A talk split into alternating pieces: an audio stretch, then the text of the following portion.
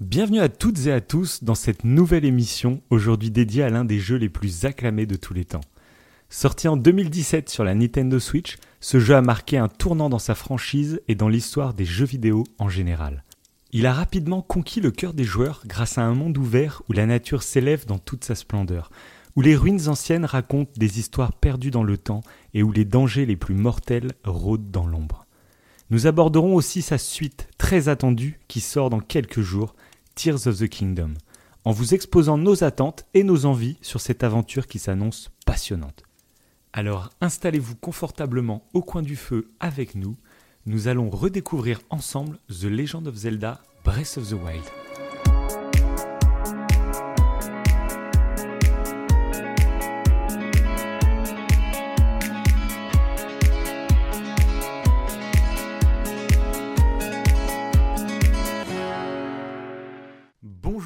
Bonsoir, je suis Davin, il est Wivo, et pour la troisième émission de suite, c'est une première dans l'histoire de ce podcast, nous allons parler encore d'un jeu vidéo, et cette fois-ci, il s'agira de Zelda.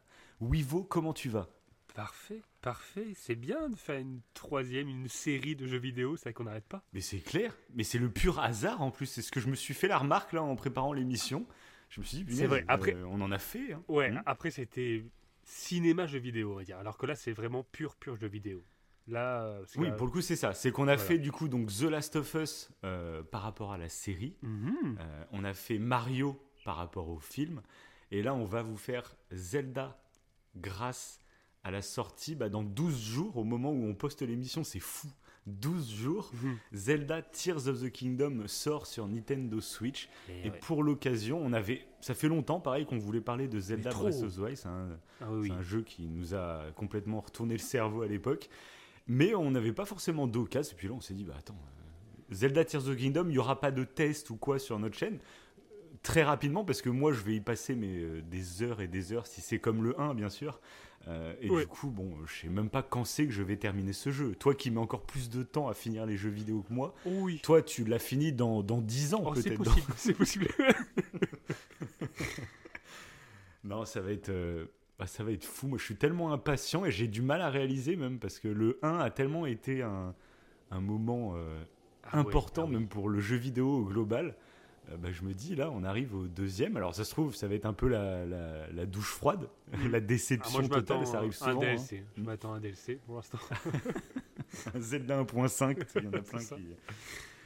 Mais du coup, bah, on va reparler un peu de tout ça. On va revenir vraiment, donc pas sur toute la licence, parce qu'on va vous décrire un peu notre histoire avec, euh, avec Zelda et vous verrez qu'on n'est pas des, des inconditionnels qui ont fait tous les Ah, c'est épisodes. clair, C'est clair.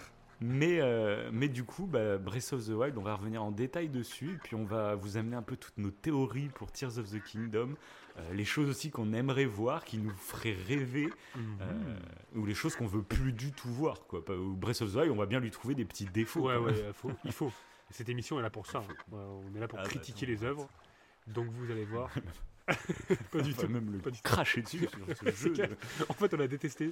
On est les, on est les seuls. On est les seuls à avoir détesté ce jeu. Ah, Non, il y a des gens qui sont passés euh, totalement à côté hein, de Zelda Breath of the Wild. Il y en a que tout Ouais. simplement le jeu n'a pas, Oui, ce qui. pas pris sur eux. Mais il y en a aussi qui étaient fans des anciens Zelda et qui du coup, bah, celui-là a pris des risques en, en changeant totalement la formule. Ouais, ouais. Et du coup, il y a des gens qui, qui ont bien aimé le jeu, mais qui pour eux, oh, ce n'est pas un vrai Zelda. On l'entend dans toutes les licences, dès qu'il y a un nouveau truc qui sort, oh, ce n'est pas vraiment du Star Wars. C'est un bon film de science-fiction, mais ce n'est pas un Star Wars. Ah, c'est ouais, le commentaire un- de puriste. C'est un bon jeu, c'est un bon jeu open world, mais c'est pas un Zelda. mais bref, on va commencer par le commencement, comme on fait dans chaque émission Oui. pour chaque euh, sujet qu'on traite. Quelle est notre histoire avec la licence? Donc attention, pas avec le jeu Breath of the Wild, on le fera juste après. Mais Ouais. quelle est ton histoire avec la licence Zelda? Eh ben, ça va être très rapide. Je n'en ai Ah. aucune. Voilà, allez, à vous les studios. Et sérieux? Non. Sérieux, je savais même pas, j'ai pas voulu poser la question avant l'émission. pas- Non, non. T'as rien du tout? J'exagère un petit peu, mais c'est vrai. On en avait parlé d'ailleurs dans l'émission précédente là, bah, sur Mario. Moi, j'ai été Ouais. euh, vraiment, quand j'étais plus jeune, euh, emporté par la licence Mario et, et j'ai Ouais. Alors, j'ai pas tout poncé, on va dire j'ai joué à tous les jeux Mario, alors que Zelda, et ben j'en ai joué aucun. Euh, Ok. À part Mais non, mais non, moi même pas. Dans mon enfance, euh, euh, non, j'en ai joué aucun. Il y a juste Wind C'est même dommage parce que du coup, on en parlait dans l'émission Mario, Oui. que, que tu as eu la chance de vivre un peu la révolution Mario 64. Mhm. Euh, mais par contre, bah, il faut se dire que six mois plus tard, après Mario 64, il y avait Zelda Ocarina of Time qui est sorti. Mais oui. dis, en six mois, les Mais mecs oui. sur Nintendo, ils ont mangé, mais.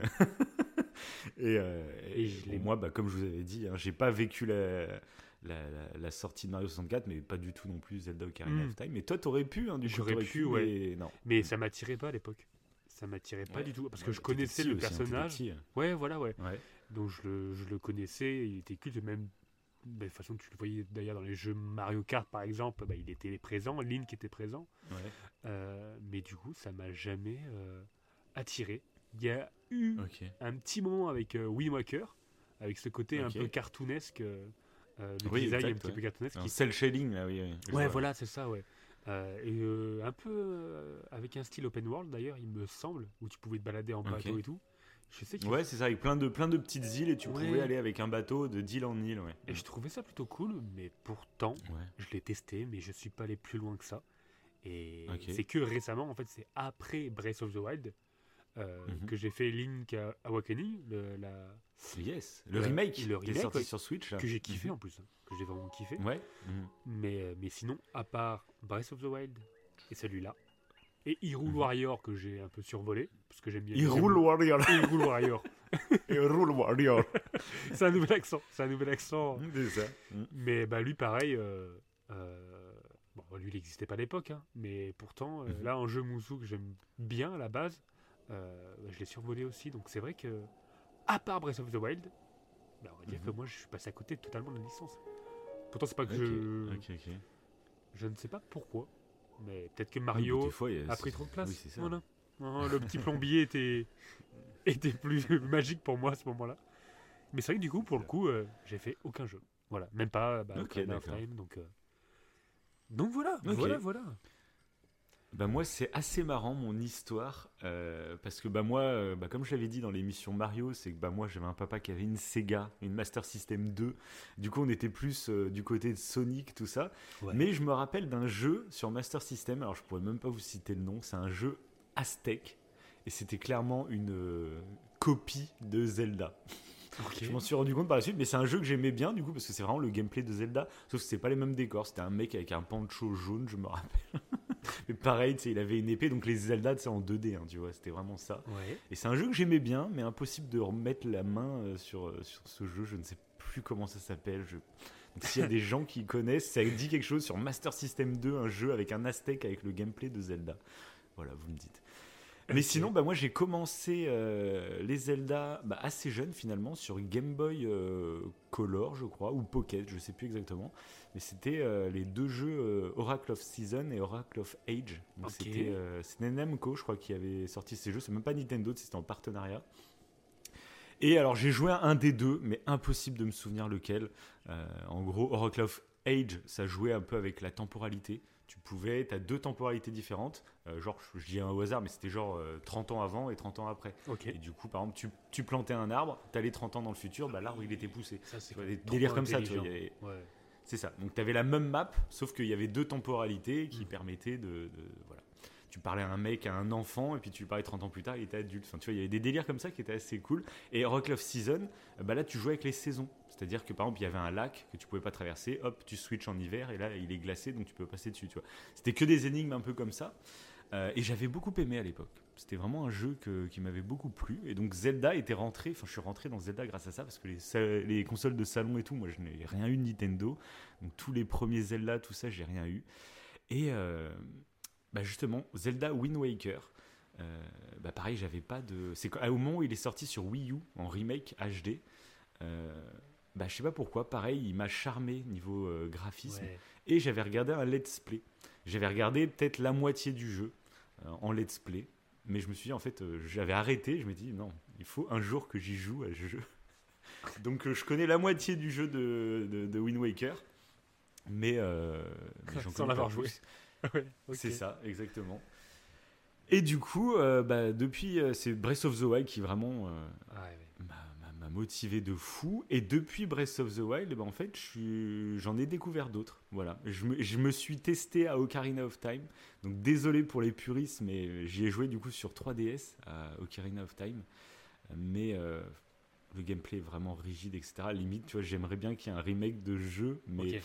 Aujourd'hui, ça fait partie des jeux en 3D. Tu vois, autant Mario 64, c'est je l'avais refait quand il est sorti sur Switch. Là, je l'ai refait en entier, Mario 64, et j'ai bien kiffé. Autant Ocarina of Time, c'est plus compliqué, quoi. Je trouve, c'est. Tu peux pas cracher sur tout ce qu'il a amené dans le jeu d'aventure en- à la troisième personne en 3D. Mais aujourd'hui, bah forcément, il a vieilli. Donc c'est ça qui est compliqué à juger. Parce que c'est des œuvres qui sont cultes pour tellement de gens. Parce qu'ils les ont vécues au moment de leur sortie. Et pour eux, bah, j'imagine, ça devait être une dinguerie, Mm. tu vois. Mais aujourd'hui, bah, tout a vieilli et ça fait, c'est dur d'y retourner. Et du coup, je m'y suis essayé deux fois ce jeu, mais à chaque fois, euh, la manette m'est m'est tombée des mains en gros et j'ai j'ai jamais été plus loin. Par contre, j'ai fait euh, Link to the Past, le jeu qui était sorti sur Super NES, que j'ai beaucoup aimé. Où là aussi, il y a un petit switch où en fait, euh, tu fais toute ta première partie d'aventure dans, dans Hyrule, qui est normal. Mhm. Et à la moitié du jeu, on peut, à peu près, en fait, eh ben, il y a une sorte d'underworld. En fait, euh, tu peux switcher entre deux mondes, le monde des ténèbres et c'est Hyrule, la même map, mais version ténèbres, euh, qui fait un peu plus peur, etc. Euh. Donc voilà. Et pareil, c'est en 2D, hein, c'est donc euh, voilà. Et du coup, Link's Awakening aussi que j'ai fait sur Switch, le remake que j'ai adoré aussi. Oui. C'est un jeu bah, que j'aurais pu faire à l'époque sur Game Boy parce que euh, voilà, mais je, je l'ai pas fait, je sais pas pourquoi. Mais du coup, c'était un plaisir de le découvrir sur Switch. Euh, pareil, il y a Skyward Sword qui est sorti sur Switch, mais qui m'a rebuté parce qu'apparemment ça joue, tu sais, euh, c'était un jeu qui est sorti sur Wii, donc ça joue euh, à la manière Ah avec bon le Wiimote et tout, tu vois. Ah oui, ah ouais, ouais. Et, Ouais, déjà, je crois que les Mario, j'avais détesté ça, donc... Ah donc, ouais Ouais, pas Moi, je t'avoue que ça me rebute, ça me rebute un peu. puis bah pareil, quoi, se mettre 60 euros dans un jeu sans avoir la certitude. mais peut-être que je me le ferai un jour. Mais là, il y a, il y a Tears of the Kingdom qui sort, donc je, suis beaucoup trop Ouais, motivé pour ce jeu. T'en as fait pas mal quand même. hein. En fin de compte, tu t'es quand même pas mal à rattraper. euh. T'en as testé pas Ouais, mal. bah ouais, ouais, euh, ouais, encore, tu vois, tout. Finalement, j'ai fait beaucoup plus de jeux en 2D. Ouais. Et les jeux 3D, en fait, comme ils ont pas mal vieilli, euh, c'est assez compliqué. Il y a que Wind Waker qui vraiment m'attire. Après, bah, tu sais, il y a donc Ocarina of Time, j'ai essayé, mais trop vieilli. Il y a Twilight Princess qui pourrait me plaire si ça ressortait sur Switch, Ouais. parce que c'est un peu la version euh, optimisée, euh, un peu plus moderne de Ocarina of Time, justement. Euh, et puis du coup, il y a Skyward Sword. Et je sais pas s'il y en a un autre euh, en 3D, mais il me semble pas. Et ça, nous, nous diront, mais. c'est intéressant parce qu'en fait, je me rends compte que pour Zelda, en fait, il n'y a aucun jeu Zelda en multijoueur. Là où Mario. Si. en- Ah si Si, il y a. euh, bah, c'est un jeu en 2D. Super Smash Bros. Euh, non. non, non, c'est un jeu en 2D euh, en mode euh, Zelda, t'es les Zelda en 2D, mais tu peux jouer jusqu'à 4. Et du coup, t'as Mais des non, donjons ok. et tout à faire à 4 et tout ça. Mais apparemment, le jeu a pas été super bien Ah. accueilli. Oui. Et, euh, après, j'en sais pas plus, hein, j'ai jamais testé. Euh, mais euh, voilà, je crois que c'était sur 3DS ou truc comme ça. euh, Je C'est sais vrai plus comment qu'ils ça s'appelle euh, déjà. mais- Ils en ont pas fait beaucoup de versions, quoi. C'est vrai que euh, la licence Mario, c'est vrai que là-dessus, ils ont été assez forts dans le sens où ils, ils attiraient toute la famille euh, par des jeux un peu multijoueurs. euh, Même Ouais, euh, sûr, des ouais. joueurs non. enfin, ouais, des gamers qui sont pas trop néophytes, on va dire, euh, pouvaient y jouer. Mhm. Euh, Alors que Zelda, oui, c'est vrai. C'est que des jeux solo. Link, c'est un personnage que, qui, est, qui est quand même très reconnaissable. C'est ça, c'est ça. Il est aussi Bon, même si iconique que beaucoup Mario. confondent, euh, Oui, beaucoup Link et Zelda. Link et Zelda, du coup. Ouais. Mais c'est vrai que oui, c'est une licence qui, est- qui a resté, mais qui a gardé un peu son âme depuis le départ. Je trouve c'est un peu le, le but du jeu. J'avais vu euh, bah, Miyamoto qui avait créé, euh, qui a créé la licence, qui expliquait que pour lui Zelda c'était un peu euh, des souvenirs de qu'il avait quand il était gamin, où il partait dans le jardin de ses grands-parents et puis il, il s'inventait toute une aventure euh, dans le jardin avec la nature, etc. Et euh, voilà, il veut garder cet esprit euh, dans la licence, ce, ce côté je pars à l'aventure, tu vois. Et c'est peut-être pour ça que ça reste un peu plus solo, c'est qu'il y a ce côté, euh, ton imaginaire se développe beaucoup plus quand tu es seul en fait, et Mm. que tu, c'est toi-même qui crée ton aventure et qui, qui t'imagine des choses, tu vois. Que dès que tu es en multi, bah, tu es en interaction avec quelqu'un et forcément, bah, Ah bah oui, bah, tu, clairement, bah, tu le vois avec les Mario. hein. pas du tout les mêmes émotions, quoi. Tu vois un Mario Odyssey, je trouve que tu auras ce sentiment d'émerveillement quand tu joues tout seul, mais tu ne l'auras pas en fait avec, euh, je sais pas moi, euh, bah, tous les jeux Mario, euh, Mario Kart. Bon, la, la comparaison n'est pas la, la meilleure, mais Mario Kart c'est pas du tout, euh, ouais, c'est pas du tout le même style de jeu en fait. Mais ils auraient pu faire un Oui, c'est Zelda ça. ouais. avec un tout autre style. Moi, je sais pas si. Moi, je. Ouais, je sais pas vu l'intérêt, c'est le mais- truc. euh, Ouais, oui. ouais. Ils font Mario, déjà ça très bien avec Mario, Oui, après ça sert à c'est rien de. Surtout que Zelda. Enfin, tu vois, j'ai dit Zelda. Surtout que Link est là, en plus. Il est présent dans Mario Kart. Donc c'est bon. Oui, On c'est- aurait pu c'est appeler ça, euh. Zelda Kart. hein, et puis c'était pareil. Et bref, donc bah, c'est intéressant, vous allez un peu avoir notre avis euh, de fans de Breath of the Wild, mais Inconscient. pas forcément de, de- de grands fans de toute ça. la licence.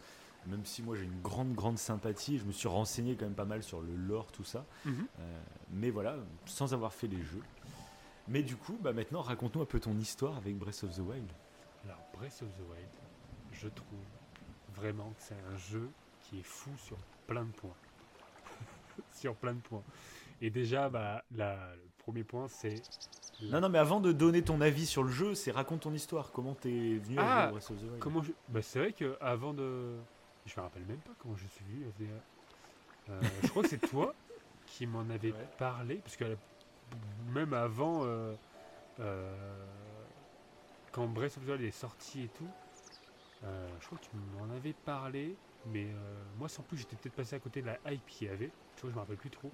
La euh, Oui, ouais. mais toi, il faut savoir que toi, tu fais partie des gens qui n'achètent pas une console à la sortie. Euh, là, la Ouais, c'est PS5, tu es toujours en train d'attendre. euh, Bon, est-ce que c'est le bon moment pour acheter une PS5 Et c'était un peu pareil pour la Switch, contrairement à moi, où moi, j'aime bien, euh, dès que ça sort, en fait, essayer de l'avoir. Comme ça, au moins, je profite sur toute la durée de vie d'une console. Ouais, parce qu'on avait joué en décalé. On avait joué clairement en décalé à Breath of the Oui, exact. Mais, Bah, euh, du coup, moi, Breath of the Wild, en plus, moi, c'était assez fou. C'est que, du coup, bah, comme je vous ai dit, moi, je, je suis pas du tout un joueur console de Nintendo euh, de salon. Euh, C'est-à-dire que j'ai eu euh, que la Nintendo 64, mais euh, pas au moment de la Nintendo 64. Je l'ai eu euh, quand j'étais, genre 10 ans plus tard, je l'avais trouvé dans un Easy Cash et puis je l'avais repris pour, voilà, je sais plus pourquoi, tu vois. Du coup, je suis pas du tout console de salon. mais Par contre, je suis très console portable Nintendo. Moi, j'ai Game Boy Pocket, Game Boy Color et Game Boy Advance. Tu vois, c'était toute oui, mon enfance. c'était l'inverse, moi. Moi c'était que les consoles Oui, de salon voilà, ça, Nintendo. ouais. Et je les ai toutes eues. hein. Et du coup, bah, je t'avoue que bah, quand ils ont sorti, quand ils ont annoncé la Switch, euh, bah, je me suis dit oh, Hmm. moi ça j'aime bien. J'aime bien qu'ils réunissent tout parce que je fais, ça faisait des années du coup que j'avais pas eu de console portable. Euh, genre t'avais les smartphones et tout, mais bon, euh, les jeux sur smartphone ça, Ouais. n'a aucun, aucun intérêt quasiment généralement. Et, euh, et du coup je me disais bah là tu vois ça, ça fait longtemps que j'ai pas joué à des jeux Nintendo du coup parce que j'ai même pas eu la Wii, j'ai même pas eu la Wii U, j'ai rien eu tu vois. Mhm. Moi, des Mario Kart, des Smash Bros, des... vois, j'ai quasiment jamais joué dans ma vie, quoi.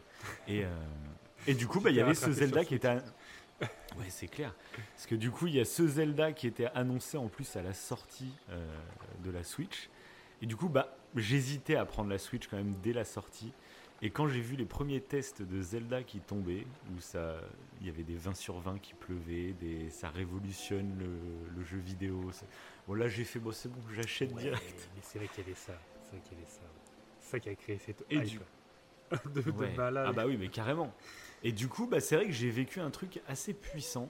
C'est que bah, le concept de la Switch, je le trouve quand même assez fort. Aujourd'hui, on va râler un peu sur la puissance de la console. On aimerait maintenant, tu vois, que ça, ça ait un peu plus de, de, de- de patates quoi, pour envoyer vraiment des, des- des- des gros jeux.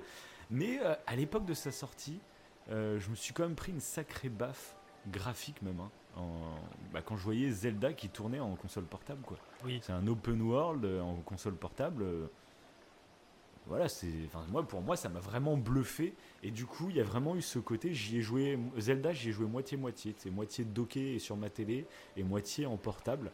Et je trouve que le jeu s'y prêtait en fait dans les dans les deux cas. Moi, souvent, je m'enregistrais, tu vois, des sanctuaires dans Zelda que je, quand j'étais sur ma télé, je les faisais pas.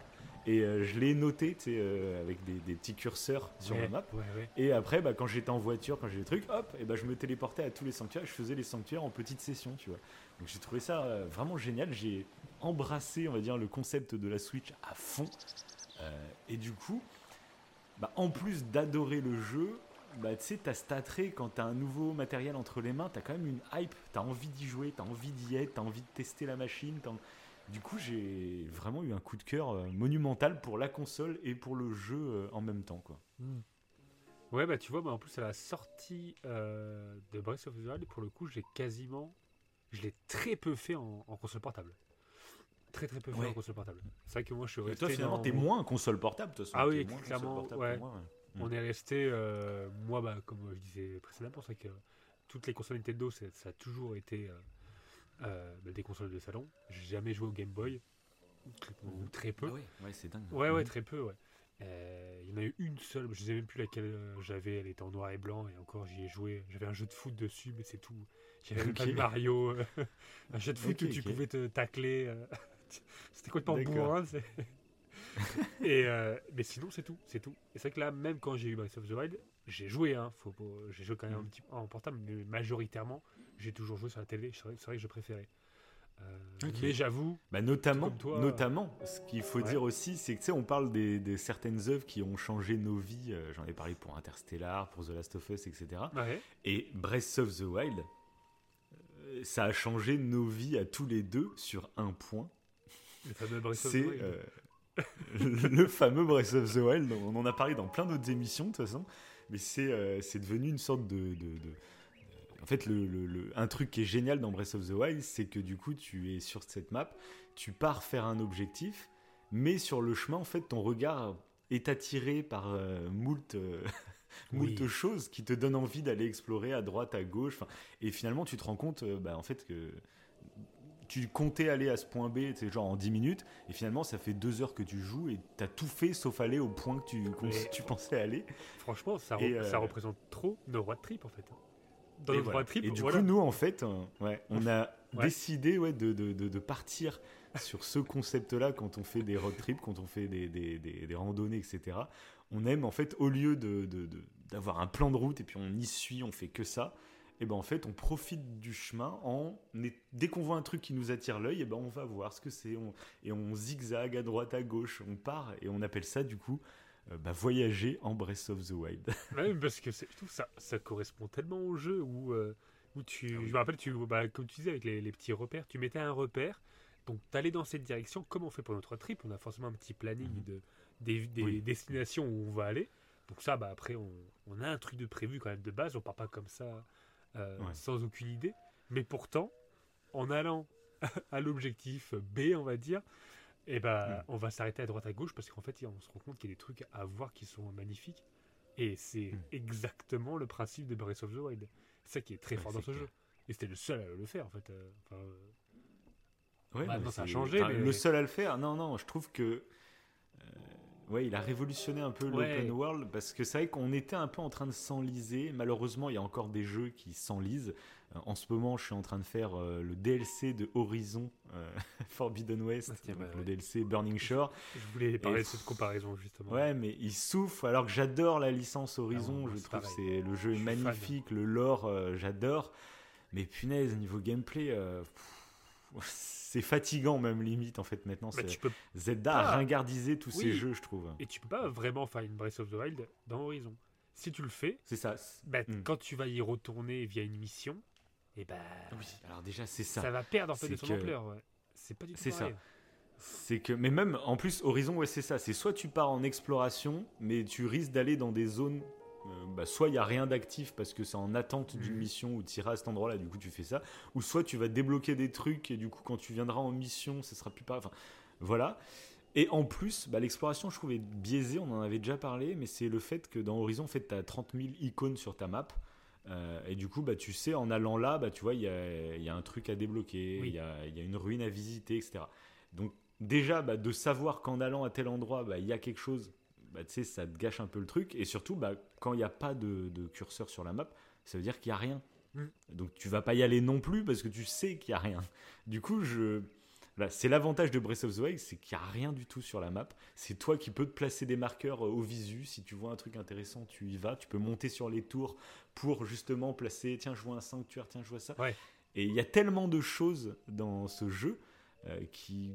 ta- ta- ta- ton exploration est tout le temps récompensée en plus. Euh, donc ça c'est un des trucs que Zelda a amené que tu vois il y a Elden Ring qui a un peu repris ça il y a Red Dead moi je trouvais qui qui trouvait une autre recette mais qui, qui avait ce truc là Red Dead Oui. c'était par la multiplication des, des, des petits scénarios qui pouvaient se lancer à droite à gauche qui faisait que tu avais envie d'explorer parce que tu dis en fait je vais tomber sur un PNJ euh, ça va lancer une petite mission ou je sais pas quoi un dialogue ou un animal ou Donc il y avait un peu ça, je trouve, sur Red Dead, pas de la même façon, mais ils ont réussi en fait à rendre leur open world très, très vivant et intéressant à explorer. Hmm. Mais, mais je trouve qu'il n'y a pas beaucoup de jeux finalement qui, qui, qui réussissent à, à, à C'est ça, avoir autant de ça, force que. Zelda. Euh, passer euh, une trentaine de fois sur le même chemin et à chaque fois en fait tu découvres un nouveau truc, c'est pas du ouais, tout donné clair. à tous les open world. Et c'est vrai que. Zelda était, euh, a été euh, brillantissime sur ce point-là. Et Red Dead euh, d'ailleurs, euh, ouais, on est clairement dans le même style et je pense que les gens qui ont été rebutés peut-être par Breath of the Wild, c'est peut-être aussi le même style de personne qui a été rebuté par Red Dead pour le côté un peu contemplation et lenteur que le jeu euh, te donne. Qui n'est pas, euh, ouais, c'est vrai. qui n'est pas euh, comment dire un défaut hein, selon moi, mais c'est c'est c'est un fait quoi. C'est lent, faut de l'observation, faut de la Bah souvent, ouais, en fait. c'est un truc, c'est un truc qu'on pourrait lier, je trouve, entre Red Dead euh, 2 donc hein, oui, et, Red Dead 2, euh, ouais, et Breath of the Wild, c'est que les deux en fait euh, te contraignent, t'apportent des contraintes. Mais moi, je trouve que c'est ces contraintes qui t'offrent du plaisir, tu vois. Dans Red Dead, il y a ce côté très lent, euh, mais qui participe au côté roleplay et qui fait que si tu embrasses ce, ce gameplay très lent, si tu te mets à brosser ton cheval, si tu te mets à te raser la barbe, si... en fait, tu te mets à vivre vraiment. T'es plus dans un jeu vidéo, t'es dans un rôle que C'est t'es en train de ça, jouer, ça. et une simulation de vie. Voilà, exactement. Et ce qui rend en fait l'expérience totalement euh, organique à, à fond. Enfin, j'ai trop envie de refaire. Sortez une mage PS5 s'il vous plaît, Rockstar. j'ai envie de rejouer à Red Dead 2. Et tu vois, bah, Zelda, c'est un peu le même délire. Il y a beaucoup de gens qui se sont plaints que les, âmes, les armes se brisaient. Euh, parce que bah voilà, ils en avaient marre et tout. Euh, sauf que bah moi je trouve en fait c'est une contrainte. Donc je peux comprendre que ça saoule des gens, que les armes se brisent. Mais en fait c'est une contrainte nécessaire pour te donner envie d'explorer, envie d'aller découvrir des coffres, d'aller découvrir de nouvelles zones où il y a des nouvelles armes. Et ça te t'oblige aussi à tester. Parce qu'il y a je sais pas combien de jeux où tu sais, t'as, t'as je sais pas combien d'armes, sauf que toi t'aimes bien, bah, genre moi Elden Ring, hein, tout bête. hein. Elden Ring, moi je voulais me battre euh, un peu à la Zelda finalement avec une épée et un bouclier, tu vois. Et Ouais. j'ai joué tout le jeu avec des épées et des boucliers. J'ai jamais été testé un katana, j'ai jamais été testé euh, une hache. J'ai parce que moi ce gameplay me plaisait, donc j'ai kiffé hein, dans Elden Ring. Mais voilà, que dans Zelda, bah, en fait comme tes armes elles cassent, bah, t'es obligé euh, de tester plein d'armes et du coup des fois tu découvres des gameplays avec certaines armes qui te plaisent plus. Et donc, la contrainte en fait te pousse à Bah, te fait expérimenter sortir de des ton choses. confort en fait. hein. C'est ça, ouais. Ça te fait Ouais, sortir et de puis ton ça te pousse à expérimenter parce qu'on sait que le cerveau humain, en fait, il est très très feignant hein, et que dès qu'il trouve, on va dire, une recette qui lui convient, bah voilà, je suis dans mes petits Bah, ça, chaussons, je, je Et- reste avec mes, mes petites armes que j'aime bien et puis je ne teste rien.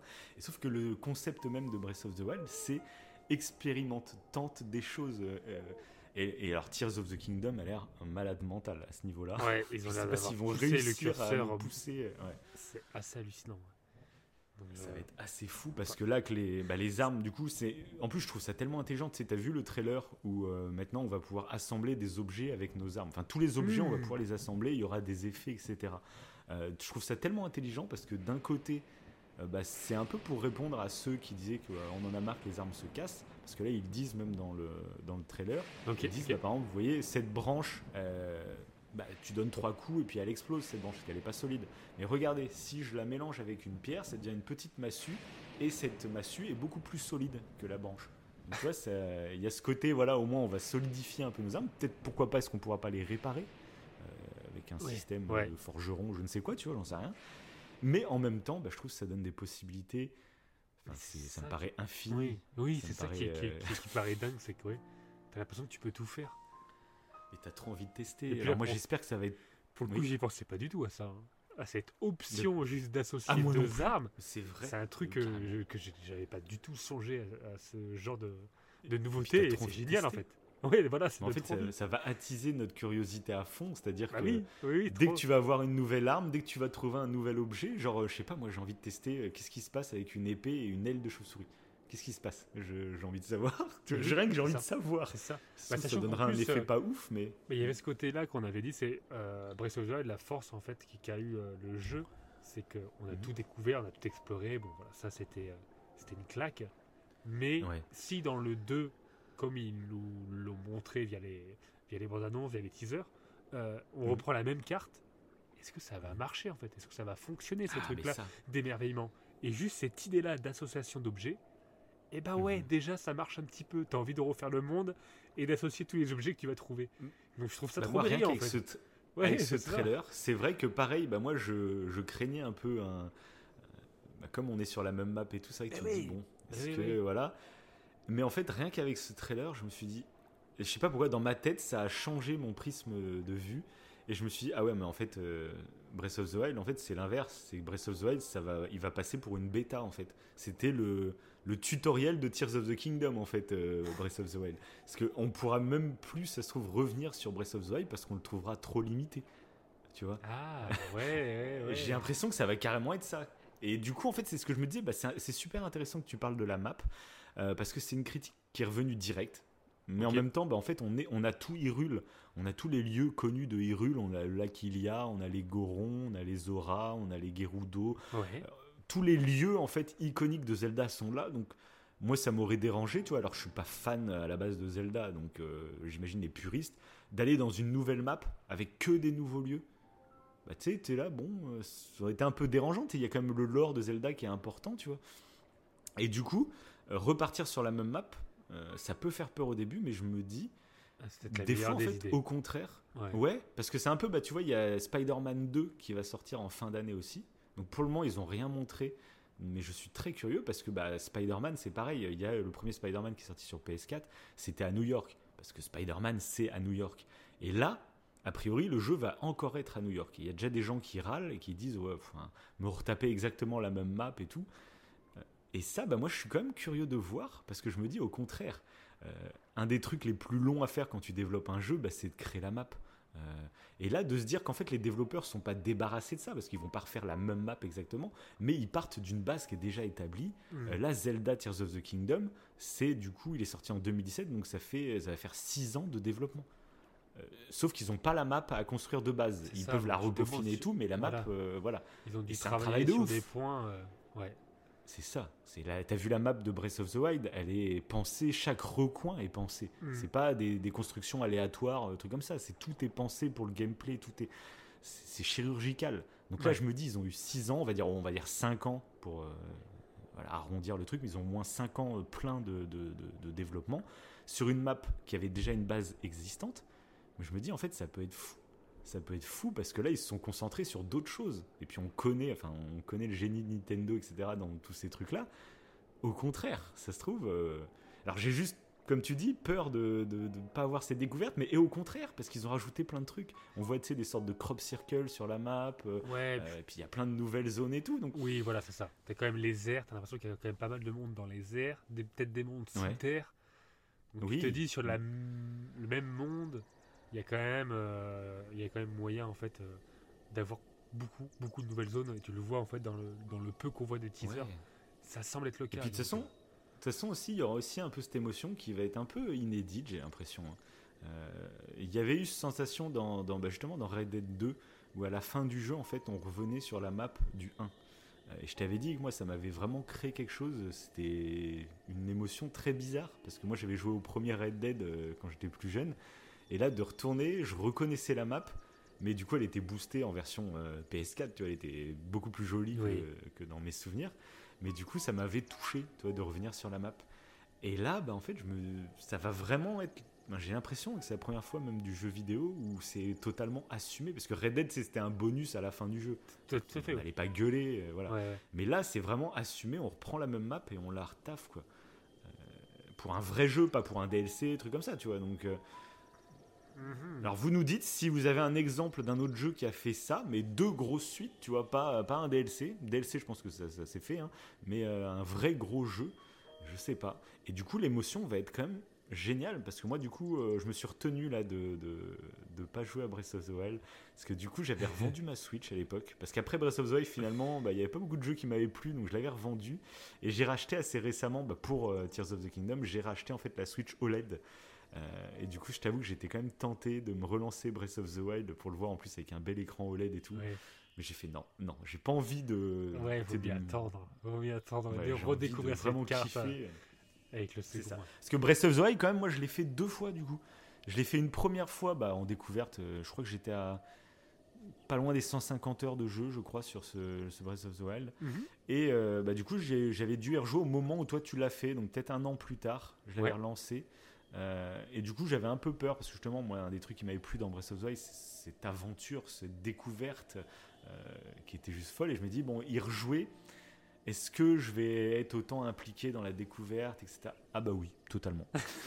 J'ai eu peur, mais je te jure, la deuxième fois, euh, voilà, que ça, je suis retombé totalement dans le jeu. En plus, c'était bah, une phase que je vous avais expliqué où j'avais fait un peu des crises d'anxiété, tout ça. Et ce jeu est une ode à la méditation, à la, au repos. Je te jure, ce jeu m'apaisait. Euh, que ce soit ces petites musiques, ces toutes douces, ces bruissements de, de, de la nature. Mm. Le jeu s'appelait Breath of the Wild, c'est le souffle de la nature.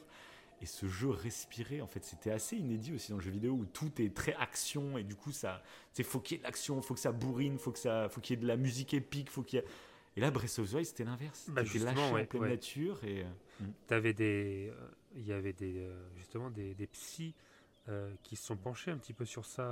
Alors il y en a un en particulier, un en particulier dont je n'ai pas noté le nom, j'aurais peut-être dû, euh, qui faisait justement la- le comparo à Fortnite. Euh, Et mais c'est super intéressant parce que moi j'a- j'aime beaucoup Fortnite. Alors pas autant que Breath of the Wild, hein, mais j'aime bien Fortnite pour y jouer.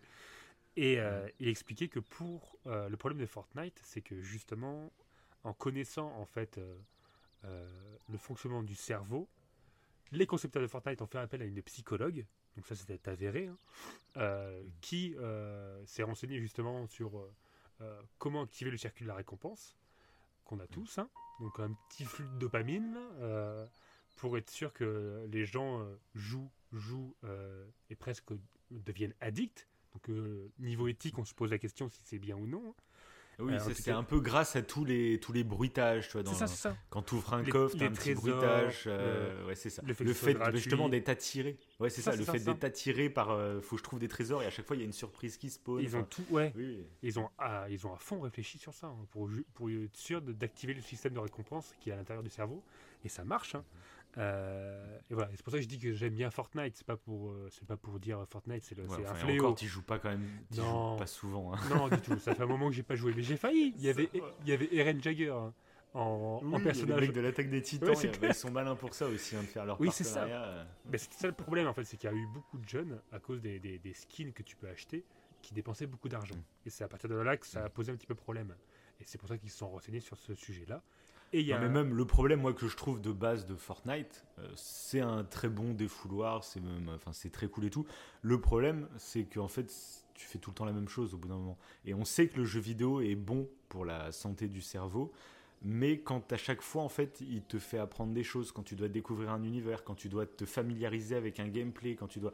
Mais le jeu vidéo, en fait, n'apporte plus rien et au contraire, euh, peut être nocif si tu fais toujours le même jeu vidéo euh, ça, pendant des mois et des mois euh, en boucle en fait parce que là tu n'apprends plus rien Bien ton sûr. cerveau il est habitué au gameplay euh, donc il n'y a plus aucun intérêt euh, Oui, pour, coup, ça. pour le cerveau et, c'est ça. et c'est l'inverse du coup total de Zelda Breath of the Voilà. Wild qui lui au contraire euh, Et ben il y a un psy justement qui utilisait Zelda Mhm. pour entre guillemets guérir de l'addiction de certains jeunes à Fortnite. En fait, il les faisait passer à Zelda et le fait de jouer à Zelda, c'est pas pour diaboliser le jeu vidéo du coup qu'il euh, qu'il a fait ça. Justement, en fait, il a remplacé un jeu vidéo par un autre, du coup par Breath of the Wild, et ça a permis du coup aux jeunes euh, de pas en fait activer justement euh, le circuit de, de récompense euh, par pulsion, voilà, Mhm. de façon effrénée. C'est de travailler justement la contemplation, l'apprentissage, d'où en fait hein, que offre Zelda. Et, et ça. mais après Zelda en plus utilise je trouve des techniques euh, qu'on retrouve dans Fortnite Bah, comme je te disais quand tu ouvres un sûr. coffre et que tu as une petite musique Zelda le fait C'est ça. Euh, t'as des petits bruitages comme ça qui, qui, qui Bien créent des sûr, petits oui, points d'ancrage tu sais, dans ton cerveau. Sauf que bah, justement, Zelda est beaucoup plus euh, dosé à ce niveau-là. hein. C'est pas toutes les 10 secondes que tu ouvres un coffre. Et en plus, bah, Zelda, en fait, il est, je trouve, dans, il utilise ces, ces choses-là, mais après, c'est c'est totalement normal hein, d'utiliser ça. Euh, mais il l'utilise, on va dire, pour te pousser à l'exploration, pour te Exactement. pousser à, Ouais. voilà, à résoudre une énigme, par exemple. Tu vois, un- tu sais pas- qu'il y a un oui, voilà. à tel endroit. Tu vas pas ouvrir Bah, un coffre. envie de le trouver. Voilà, par facilité. Mm. Ça va pas être facile en fait d'ouvrir un coffre. C'est euh, tu vas être Tu dois un peu ça. réfléchir, tu dois imaginer ou tu dois aller explorer pour essayer d'en trouver, etc. Et, euh, Et- voilà. Alors que dans Mm. Fortnite, c'est vraiment là pour te coller. euh, Bah, c'est facile, en fait, faire ouais. bouger de l'écran. C'est pour ça qu'il dit que la c'est de la- drogue facile. C'est voilà, voilà, exactement ça. En fait, voilà, bah, ce qu'on disait précédemment, c'est que le cerveau, il a son petit confort, il a des dopamines faciles, et t'apprends Mhm. pas plus que ça, même si, encore une fois, Fortnite, ça peut être intéressant pour le côté réseau social, pour d'autres choses. C'est pas le sujet. Là, c'est juste pour parler du côté un peu euh, neuromarketing, en fait, qui, euh, qui est lié au jeu. non, mais c'est sûr. Et, euh, C'est sûr, non mais de toute façon c'est ce qu'on dit à chaque fois en fait, c'est que bah, il y a beaucoup de gens qui connaissent pas grand chose aux jeux vidéo et du coup bah, ils prennent peur, sais, dès qu'il y a un- une C'est news ça. sur les jeux vidéo, C'est c'est c'est l'enfer. Et il y a beaucoup de gens même qui sont bloqués. Euh, tu sais, c'est des gens qui passent leur soirée à partir de 18h jusqu'à 23h calés dans leur fauteuil à regarder la télé, euh, des films, des séries télé policières ou je sais pas quoi. hmm, Et que dès que tu leur parles de jeux vidéo, ah mais jeux vidéo c'est c'est le mal, c'est... Je ouais bah enfin je vois pas en quoi par rapport ouais, à, c'est ça. à regarder une émission à la télé ou je sais pas quoi. Enfin, t'es es beaucoup plus actif dans un jeu vidéo. Le tout, c'est de savoir jouer au bon jeu vidéo. Ouais, voilà, c'est ça. Et pareil pour tes gamins, en fait. Pareil pour tes gamins, c'est si tu les laisses devant la console et tu sais même pas à quoi ils jouent, c'est là qu'il y a un problème. Euh, Mais si tu sais à quoi leur faire jouer, franchement, Voilà. il y a même moyen, en fait, de. de, de- de- D'apprendre des, d'apprendre choses. hein. Ouais, Et ça peut participer à l'éducation de tes gamins, en fait, C'est ça. Leur faire travailler certains, Bah, certaines c'est- choses. C'est un truc euh, qu'on avait évoqué en off sur les écrans. Il y a, il y a- euh, on avait parlé du 3, 6, 9, 12, je crois, sur les écrans. Oui, Et euh, bon, voilà, on avait une discussion là-dessus. Et c'est vrai que t'avais l'impression. oui bah, pour dire à ceux là- qui connaissent pas ces- cette, cette théorie, on va dire, Oui, c'est que c'est la règle des trois. C'est qu'en gros, à partir de 3 ans, tu peux commencer les écrans. À partir de 6 ans, tu peux commencer les jeux vidéo. À partir de 9 ans, tu peux commencer Internet. Et à partir de 12 ans, les réseaux sociaux. hmm, Voilà, c'est une un théorie. truc très en gros, faut pas le vulgarisé, faire, hein. euh, ouais. Mais comme, tu, comme on en parlait, c'est que peut-être toi, par exemple, tu avais mis ta fille un petit peu avant ses 6 ans sur les jeux vidéo, Mm. mais par contre de manière ultra encadrée. Tu jouais tout le temps avec elle, elle était jamais toute seule face à l'écran en train de jouer à un jeu vidéo, etc. Tu l'éduquais, tu savais à quel jeu elle jouait, etc. Tu vois. voilà, ça. Euh, Et je me demande au contraire si c'était pas intéressant. intéressant, ouais. Et justement, Bah, bah, si, si. Moi, ce que je pensais, c'est que cette voilà, théorie, ouais. elle sert pour des gens qui n'y connaissent rien, j'ai envie de dire, pour leur éviter de mettre leur enfant trop tôt devant certaines choses. Mais si tu maîtrises un peu mieux ce que tu fais consommer à ton gamin, je pense que tu peux te, oui, voilà. Puis en plus, des ça, petites libertés. Quoi. ça parlait des écrans au sens global. C'est pour ça que le jeu vidéo n'était pas pire que la télé ou autre. Comme tu dis, après, ça Mhm. dépend de ce qu'on regarde en fait. Euh, ou de ce qu'on fait jouer. Et pour le coup, moi j'ai un exemple ultra intéressant par rapport à ça. C'est que bah, j'avais fait tester euh, Zelda à ma fille. Euh, Oui. bon, je pense qu'elle était un petit peu encore trop jeune parce qu'il y avait pas mal de lecture dans Zelda, ce qui est bien. Ouais, hein. elle savait pas lire à l'époque. Ouais. Ouais, voilà, ce qui est bien après la lecture, bon, pour le coup, mais pour la- elle pouvait pas jouer vraiment toute seule. Et elle avait juste fait une petite partie, euh, et je m'en rappellerai toujours. euh, c'est, elle a juste affronté un camp de gobelins. Elle n'a pas réussi. Elle n'a pas réussi. Et qu'est-ce qu'elle a dit? Un truc que beaucoup de gamins, et apparemment c'est spécifique en France. Alors peut-être que ça l'est plus qu'en France, mais Mhm. apparemment c'est spécifique en France. Elle a dit J'y arrive pas, c'est parce que je suis nul. Et je lui ai dit Non, c'est pas parce que tu es nul. Euh, si tu n'y arrives pas, c'est juste que pour l'instant, t'es pas prête. Il suffit juste en fait que tu t'entraînes et tu verras que plus tard, tu y arriveras. Et je sens quand je lui avais dit ça, c'est, je pense qu'elle ne me croyait pas trop. Elle devait se dire Ouais, toi Oui, t'es oui. fort, mais moi je suis nul, tu vois. Elle me l'a pas dit. Sauf que Mhm. euh, une semaine plus tard, je crois, alors qu'elle n'avait pas joué beaucoup, elle avait juste, euh, justement, elle avait exploré un petit peu, pareil de façon encadrée. Et euh, parce que je jouais avec elle, comme ça je pouvais l'aider à savoir prendre telle ou telle arme. Et elle est retournée dans ce camp gobelin, le même. Et là, elle a réussi. Et là, elle était contente, elle était fière d'elle. Et j'ai trouvé ça Ouais, ouais. super intéressant parce que du coup, euh, elle a pu se montrer tout bêtement avec cet exemple-là à elle-même Mhm. que c'était juste une histoire d'apprentissage en fait.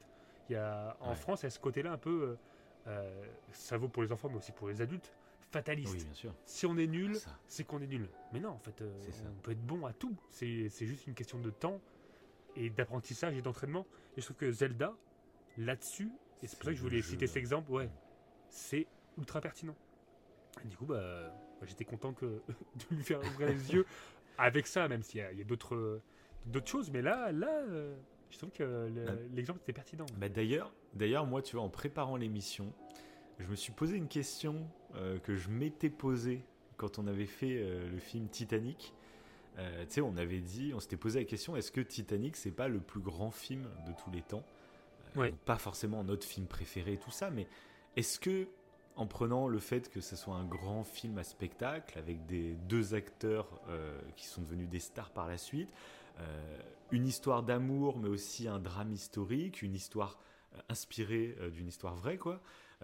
le tout en fait des musiques de dingue, une chanson qui sert le film. Enfin, c'était un peu la totale, c'était un peu le film ouais, une sorte de, s'il y avait un film à montrer sur aux extraterrestres, est-ce que ce serait pas Titanic, tu vois? Tu vois, ce serait vraiment le film qui représente un peu tout, qui peut rassembler le plus de monde possible, tu vois. Euh, et ben Zelda, en fait, je me suis posé la question. Est-ce que ce Zelda Breath of the Wild, c'est pas le plus grand jeu euh, de l'histoire du jeu vidéo euh, qui peut convenir, bah, comme tu dis, à une gamine de 5-6 ans pour apprendre des choses mais aussi pour des gars de notre âge pour partir à l'aventure, mais même des personnes un peu plus vieilles qui, qui, veulent retomber un peu en enfance aussi, à tester des, des trucs. Enfin, je trouve que ce jeu peut rassembler euh, un large éventail. Tu vois, par exemple, moi je préfère, euh, à titre personnel, euh, The Last of Us. Mais tu feras jamais jouer un gamin de 5 ans à The Last of Us. Et je peux, et je peux comprendre que c'est un jeu qui va même, même à nos tranches d'âge, qui peut vraiment diviser, parce qu'il y a des phases un peu horrifiques, il y a du gore, il y a... donc je peux totalement comprendre que ça divise, que Mario euh, Mario. le, lapsus. Oui, bah oui, Mario. Parce que justement, en plus, non, c'est vrai, parce qu'en fait, je, non, mais je réfléchissais à c'est quoi le plus grand jeu de tous les temps, et je pensais du coup à ce Zelda Breath of the Wild, et j'ai pensé à Mario Kart, où j'ai dit, non, le, plus grand jeu de tous les temps, je pense que c'est Mario Kart, c'est le plus joué, c'est le plus facile, le plus accessible. Mais je trouve que Zelda Breath of the Wild, euh, il a ce côté en fait, euh, il a, il a la profondeur en fait. Mario Kart, c'est vraiment un jeu pour du divertissement, c'est tout, ça va pas plus loin. Que Breath of the Wild, il a ce côté, voilà la puissance du jeu vidéo. Euh, la puissance même narrative, parce que beaucoup ont reproché, je trouve, l'histoire de Breath of the Wild en disant, parce qu'on est habitué maintenant à voir des trucs, c'est à moitié des films, tu vois, c'est ultra scénarisé, c'est ultra mis en scène, etc. Comme Horizon, c'est ça, dont, tu as évoqué tout à l'heure. Voilà, exactement. Et, et, du coup, tout le monde, a, ceux qui voulaient cracher sur Zelda, il fallait bien trouver des points d'accroche pour lui cracher dessus. Hein, il y en a qui font leur beurre sur la, critique facile. Et un des reproches qui revenait, bah, c'était que le scénario de Zelda, c'était complètement à chier. Quoi. Bah, en fait, alors le scénario dans les grandes lignes, oui, c'est toujours un peu la même chose. Il faut aller sauver Zelda, euh, voilà. Oui, c'est. Mais en fait, je trouvais que dans la narration, c'était excellent. Mais oui. La narration, moi, d'avoir ces souvenirs à aller chercher euh, et découvrir. En fait, tu incarnes Link qui a perdu la mémoire. Donc quand tu démarres le jeu, bah, tu sors de, ta grotte qui t'a fait ressusciter, on va dire, et tu, tu découvres Hyrule, mais avec les mêmes yeux que Link, parce que Link a perdu la mémoire. Et c'est petit à petit que tu vas rassembler les pièces du puzzle. Et moi, j'ai trouvé en fait la narration bah, colle parfaitement. ultra original. Ça, ça te donne envie d'explorer, encore en plus. Puis en plus de découvrir l'histoire petit à petit.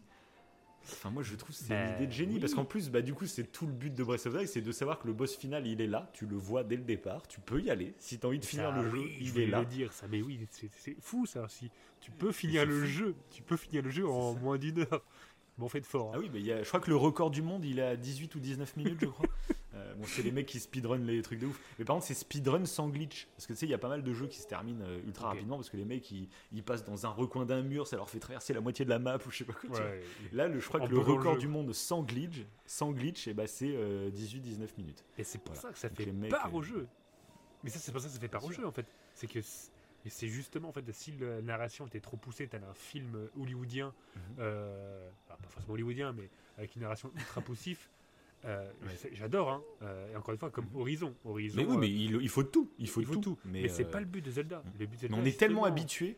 On, est, on est tellement habitué maintenant, je trouve, à ce genre de jeu que quand il y en a un qui fait un pas de côté, qui propose autre chose, forcément, c'est génial. Pas, ouais. En fait, là, tu crées ta narration. C'est tout l'intérêt, je trouve, de, Zelda. Et d'ailleurs, nous, on avait. du coup, en plus, tu peux le faire dans, dans l'ordre que tu veux. nous, on n'avait pas du tout fait la même chose. Moi, j'avais fait oui, voilà. tout le tour de la carte. Je me rappelle. C'est ça. Et après, j'avais fait l'émission. Ce qui est impossible à faire avec moi, Horizon. Moi, j'ai fait une sorte d'essuie-glace. En fait, je, suis parti au village Cocorico et après, j'ai remonté vers les auras et puis j'ai fait une sorte d'essuie-glace. Euh, c'est ça, toi, t'explorais bah, tout. Dans le sens inverse de, du monde et j'ai tout traversé. J'ai fait toutes les missions que je pouvais. Et, euh, moi, je suis parti à l'exploration, euh, rien à foutre de, Zelda. J'étais euh, en mode, bah, je découvre le monde, hein, donc on va le découvrir. Et c'était trop kiffant aussi. Et c'est ça que, et c'est ça qui te donne que je trouve génial en fait, c'est que des fois en fait, on fait pas assez confiance aux joueurs et du coup, tu sais, on a envie de les guider.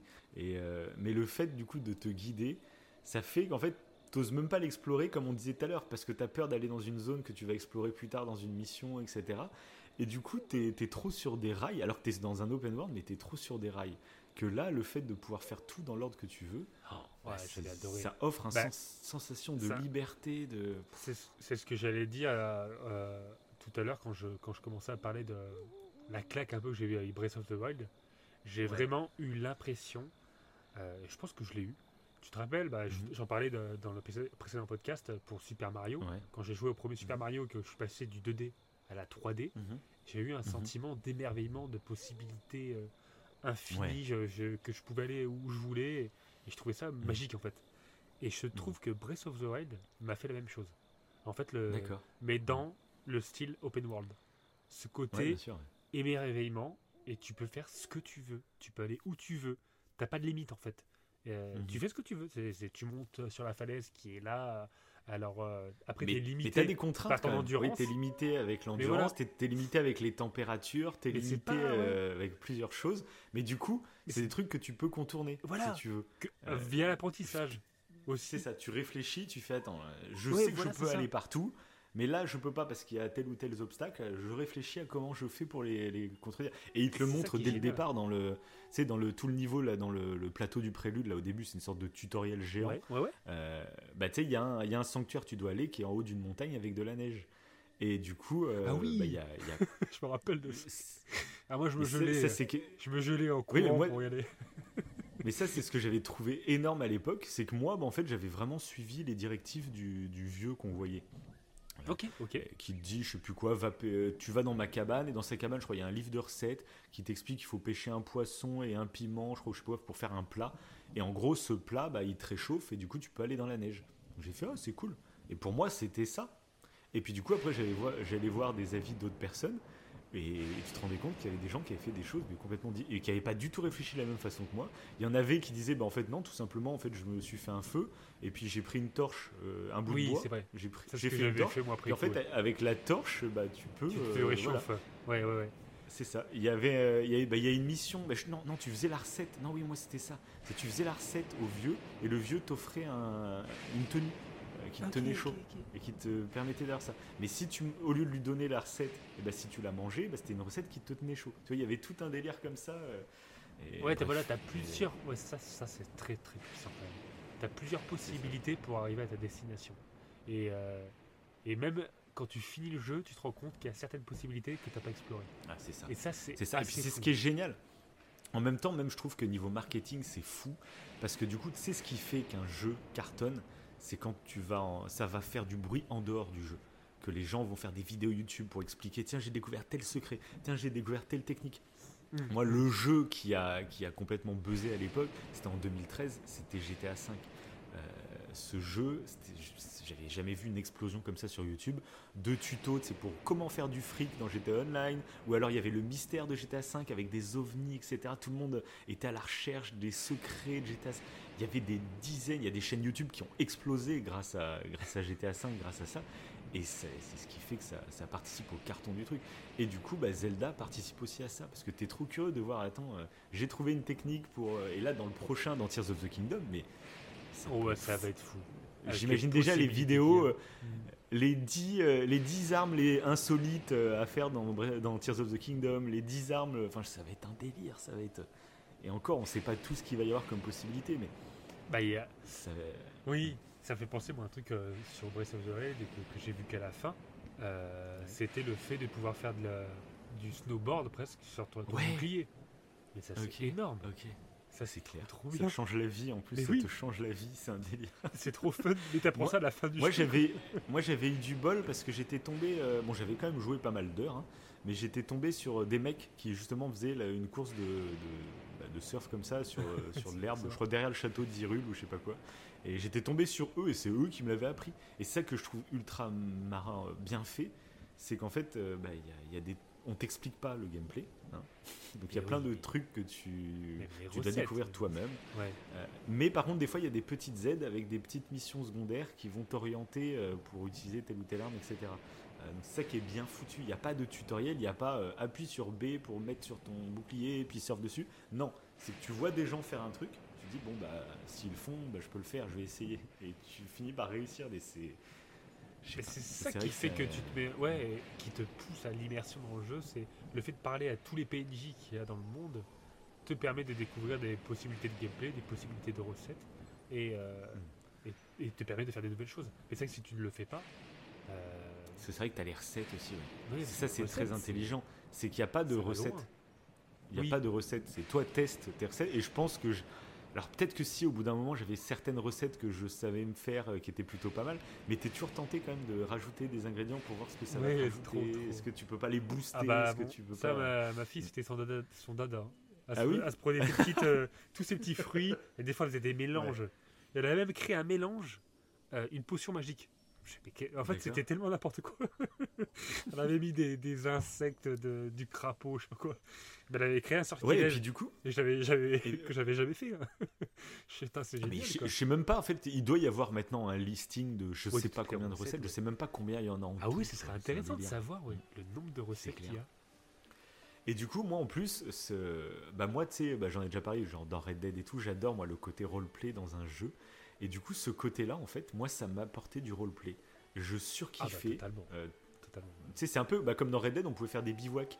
Euh, tu sais, même nous, on faisait Red Dead Online, et tu sais, on se faisait vraiment, on se faisait un petit bivouac, et puis on, mangeait dans la réalité, on était posé en train de regarder la nature, tu vois. Et bah, dans Zelda, c'était pareil. Je kiffais, genre, oh, il commence à pleuvoir, vas-y, je vais me foutre un peu sous une euh, cavité d'une montagne, je vais me faire mon petit feu, parce que tu fais tomber tes bouts de bois, tu fais tomber un silex, tu donnes un coup d'épée, ça fait des étincelles, ça prend feu. Et puis de là, alors je sais plus si tu pouvais faire tes recettes. Non, non, ouais, tu pouvais pas. Tu pouvais dormir, je crois. Tu pouvais dormir pour euh, faire passer le temps. Fallait un les bol. recettes. Fallait que un bol. Mais je crois que les. Ouais, mais les recettes, je crois que c'était qu'à certains endroits justement où il y avait le bol au-dessus du, feu de camp, il me semble. Hein. Ok. Vous nous dites si on se trompe, mais il me semble que c'est ça. Tu pouvais pas créer toi-même ton endroit pour faire tes recettes. Ah, ça, il me semble que. Par contre, tu pouvais ça, ça pourrait être bivouaquer. faire dans... Ah, mais trop. Mm. Et tu pouvais, par contre, bivouaquer n'importe où. Contrairement à Red Dead. Oui, mais avec la technique que je t'ai dit de, de, balancer les, le bois. C'est ça, c'est ça. Mais Red Dead, tu pouvais. Red, Dead, Si, tu, Red Dead, tu pouvais bivouaquer un peu où tu voulais. Mais tu sais, genre, tu disais bivouac et il y avait une cinématique et il bivouaquait euh, genre un tout petit peu à côté de là où t'étais ah, à des endroits prévus, on va dire. Tu vois, il y avait un délire comme ça. Et c'était déjà cool, quoi. Oui, cool. c'est clair, c'est clair. Mais du coup, bah, moi, Zelda, moi, j'adorais vraiment ces moments où, euh, bah, comme il pleuvait, trucs comme ça, et au lieu de faire passer le temps, bah, je me disais, bon, bah non, vas-y, pose-toi. Et puis je me posais pendant, je sais pas, euh, peut-être 10 minutes, un quart d'heure. Et je faisais plein de recettes. Je me faisais tout mon stuff de, recettes avec tous les trucs que j'avais bah ramassés, oui, etc. Pour les... je kiffais. Quoi. Pour les véganes, c'est relaxant. Il a pas de souci. Oui, tu peux être vegan. C'est en plus qui est ouf. C'est trop bien. tu peux être vegan dans le jeu. Tu peux faire exactement les mêmes recettes, mais aucun avec des champignons. C'est ça. Je trouve que la, le, le, choix de, de, de, faire ça, en fait, c'est un choix qu'on te donne. J'ai trouvé ça. Et ça, pareil, moi, je tuais euh, à tir larigot hein, les animaux, moi, j'en butais je sais pas combien. Et j'ai appris plus tard que tu pouvais faire tout le jeu euh, en étant vegan. Je trouve c'est trop marrant, quoi. ouais, surtout que la, la, faune et la fleur, elle est monstrueuse aussi dans le jeu. C'est tellement beau, quoi. C'est. C'est merveilleux. Mais c'est pour ça qu'en fait, moi, avant, tu vois, j'étais pas tiré par Zelda. Mais là, quand j'ai joué à Breath of the Wild, j'avais l'impression qu'il y avait un mélange de Mario et de Tolkien, de Seigneur des Anneaux tu faisais un mélange des deux, tu avais euh, Zelda Breath of the Wild. C'est pour ça que j'étais en Ghibli, total. Euh, ouais. Ouais, ouais, un style artistique à la Ghibli. Euh, ah, ouais, il y a du Seigneur des Anneaux pour le côté un peu héroïque fantasy finalement. Tout à fait, ouais. clairement, l'inspiration Ghibli, elle est, elle est plus que là. Puis même les couleurs, en fait, ça fait du bien, tu vois.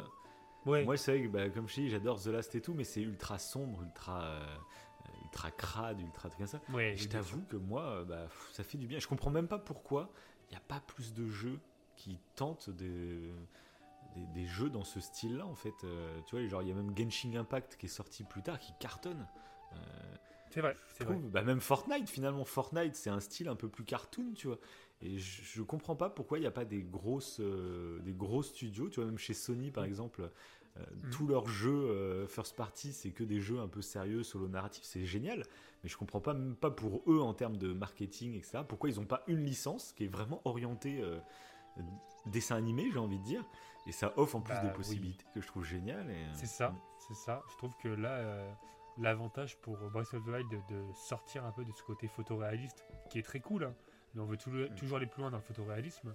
Là, Breath of the Wild, je trouve que graphiquement, la direction artistique fait que c'est c'est génial, c'est génial. Ah Et le 2 d'ailleurs, dans la bande-annonce, j'ai mm. pas l'impression qu'il y a un gap au niveau du graphisme. On est sur la même chose. Et pourtant, ça on est choque sur la même personne. console, hein, de toute façon. donc, Ouais, euh, voilà, tout à fait, tout même à fait. console. Mais c'est pas gênant. Euh, Pas du tout. Bah, après, on peut toujours, on pourrait se dire, Tu ça pourrait être toujours mieux, tu vois, avec, euh, genre avec la puissance d'une PS5, t'imagines les graphismes de Zelda, enfin, ça serait encore plus fou. Hmm. Mais en fait, faut, je pense qu'il faut pas voir les choses de cette façon-là, parce que je me dis qu'en fait, si Nintendo, ils avaient plus de puissance, bah, peut-être qu'en fait, ils mettraient moins d'efforts à, à créer toutes ces Sur possibilités. Breath l'animation et tout. Vois. Ouais, Oui, mais oui. voilà. Ils savent qu'ils sont bridés par la puissance, du coup, s'ils veulent se démarquer, il faut qu'ils agissent de l'autre côté. Donc peut-être qu'ils feraient les deux, j'en sais rien, s'ils avaient la puissance. hein. Mais euh, je me dis que, tu vois, inconsciemment, euh, et puis même des fois techniquement, hein, tout simplement, euh, Oui, quand t'as des, des putains de textures, etc., bah forcément, c'est des trucs qui sont peut-être un peu moins faciles à déplacer, euh, des armes un peu plus difficiles à couper parce que ça demande beaucoup plus de ressources. Enfin, tu vois, il y a tout un délire qui rentre en jeu, quoi.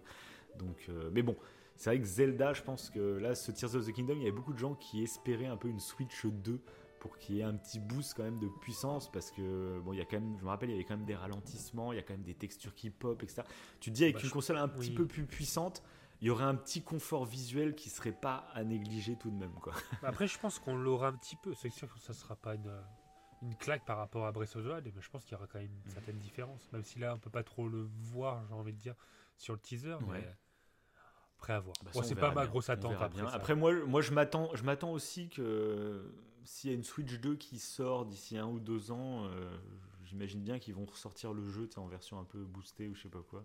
Ok. Ça peut faire partie des, des trucs, je pense. Ça, ça se peut, après j'en sais rien, hein, mais ça se peut aussi. Hmm.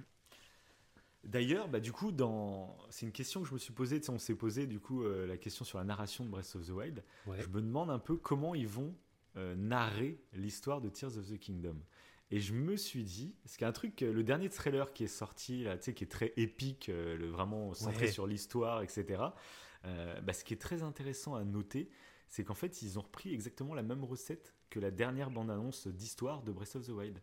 Ça démarre exactement de la même façon, avec une vue du ciel, et puis après des, des décors, et puis Link qui apparaît, et puis des brides d'histoire, etc. Et je me suis dit, c'est une question que je me suis fait, mais juste avant l'émission, je te jure. Euh, je me suis posé la question, je me suis dit, parce que je réfléchissais bah, à l'émission en même temps, hein, est-ce qu'on allait parler, etc. Et je me suis dit, une question que je m'étais pas posée, je me dis, mais imagine, ils reprennent exactement la même recette. Et du coup, je me suis amusé à le transposer dans Tears of the Kingdom. Et je me suis dit, imagine bah, toute cette bande-annonce là d'histoire qu'on voit, euh, où on voit le retour de Ganondorf, on voit euh, Zelda qui semble en fait, euh, bah, elle tombe dans un trou, et puis on a l'impression en fait qu'elle est téléportée peut-être dans un autre monde ou une autre temporalité, on sait Ouais, pas trop, faut ouais. que Link aille la sauver, enfin, on sait pas trop tout ça. Et je me dis, imagine, ils refont le coup, quand tu démarres le jeu, et ben en fait, tu es dans un sanctuaire, ou c'est pas grave, tu ouvres et tu es sur les îles célestes qu'on voit dans le ciel, etc. Et tu as une sorte de plateau du prélude qui va te présenter tous les nouveaux pouvoirs, une sorte de tuto, etc.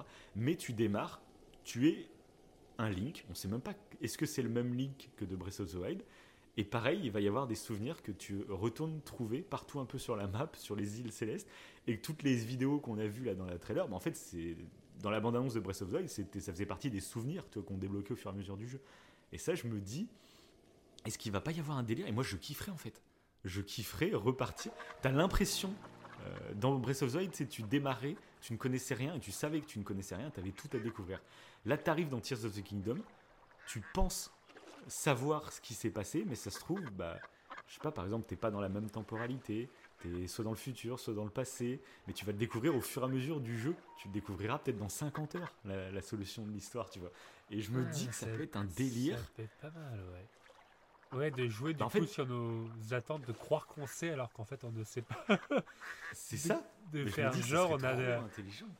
de jouer en fait sur les souvenirs, mais sur les souvenirs nous qu'on a de Breath of the Wild et les transposer du Ouais, coup. par euh, exemple, ouais. Mm. Je Ah, me dis, je sais pas, je suis assez curieux, mais je me dis, je me dis que c'est possible en possibilité qu'ils reprennent le même style de narration. Après, j'en sais rien parce que tu sais, il y avait la bande-annonce qui, est- qui était il y a trois ans, je crois, où tu sais, tu voyais euh, Link et Zelda qui étaient dans une grotte et puis tombaient sur la momie de Ganondorf. oui, oui. Euh, et puis c'est là que Zelda tombait dans le truc et tout, donc t'as l'impression que c'est limite une cinématique euh, de début de jeu. Mais ça se peut aussi qu'il y ait cette cinématique, que Zelda, tu sais, elle tombe dans le gouffre, Link il veut la récupérer, mais sa main commence à se faire maudire, etc. Et hop, blackout.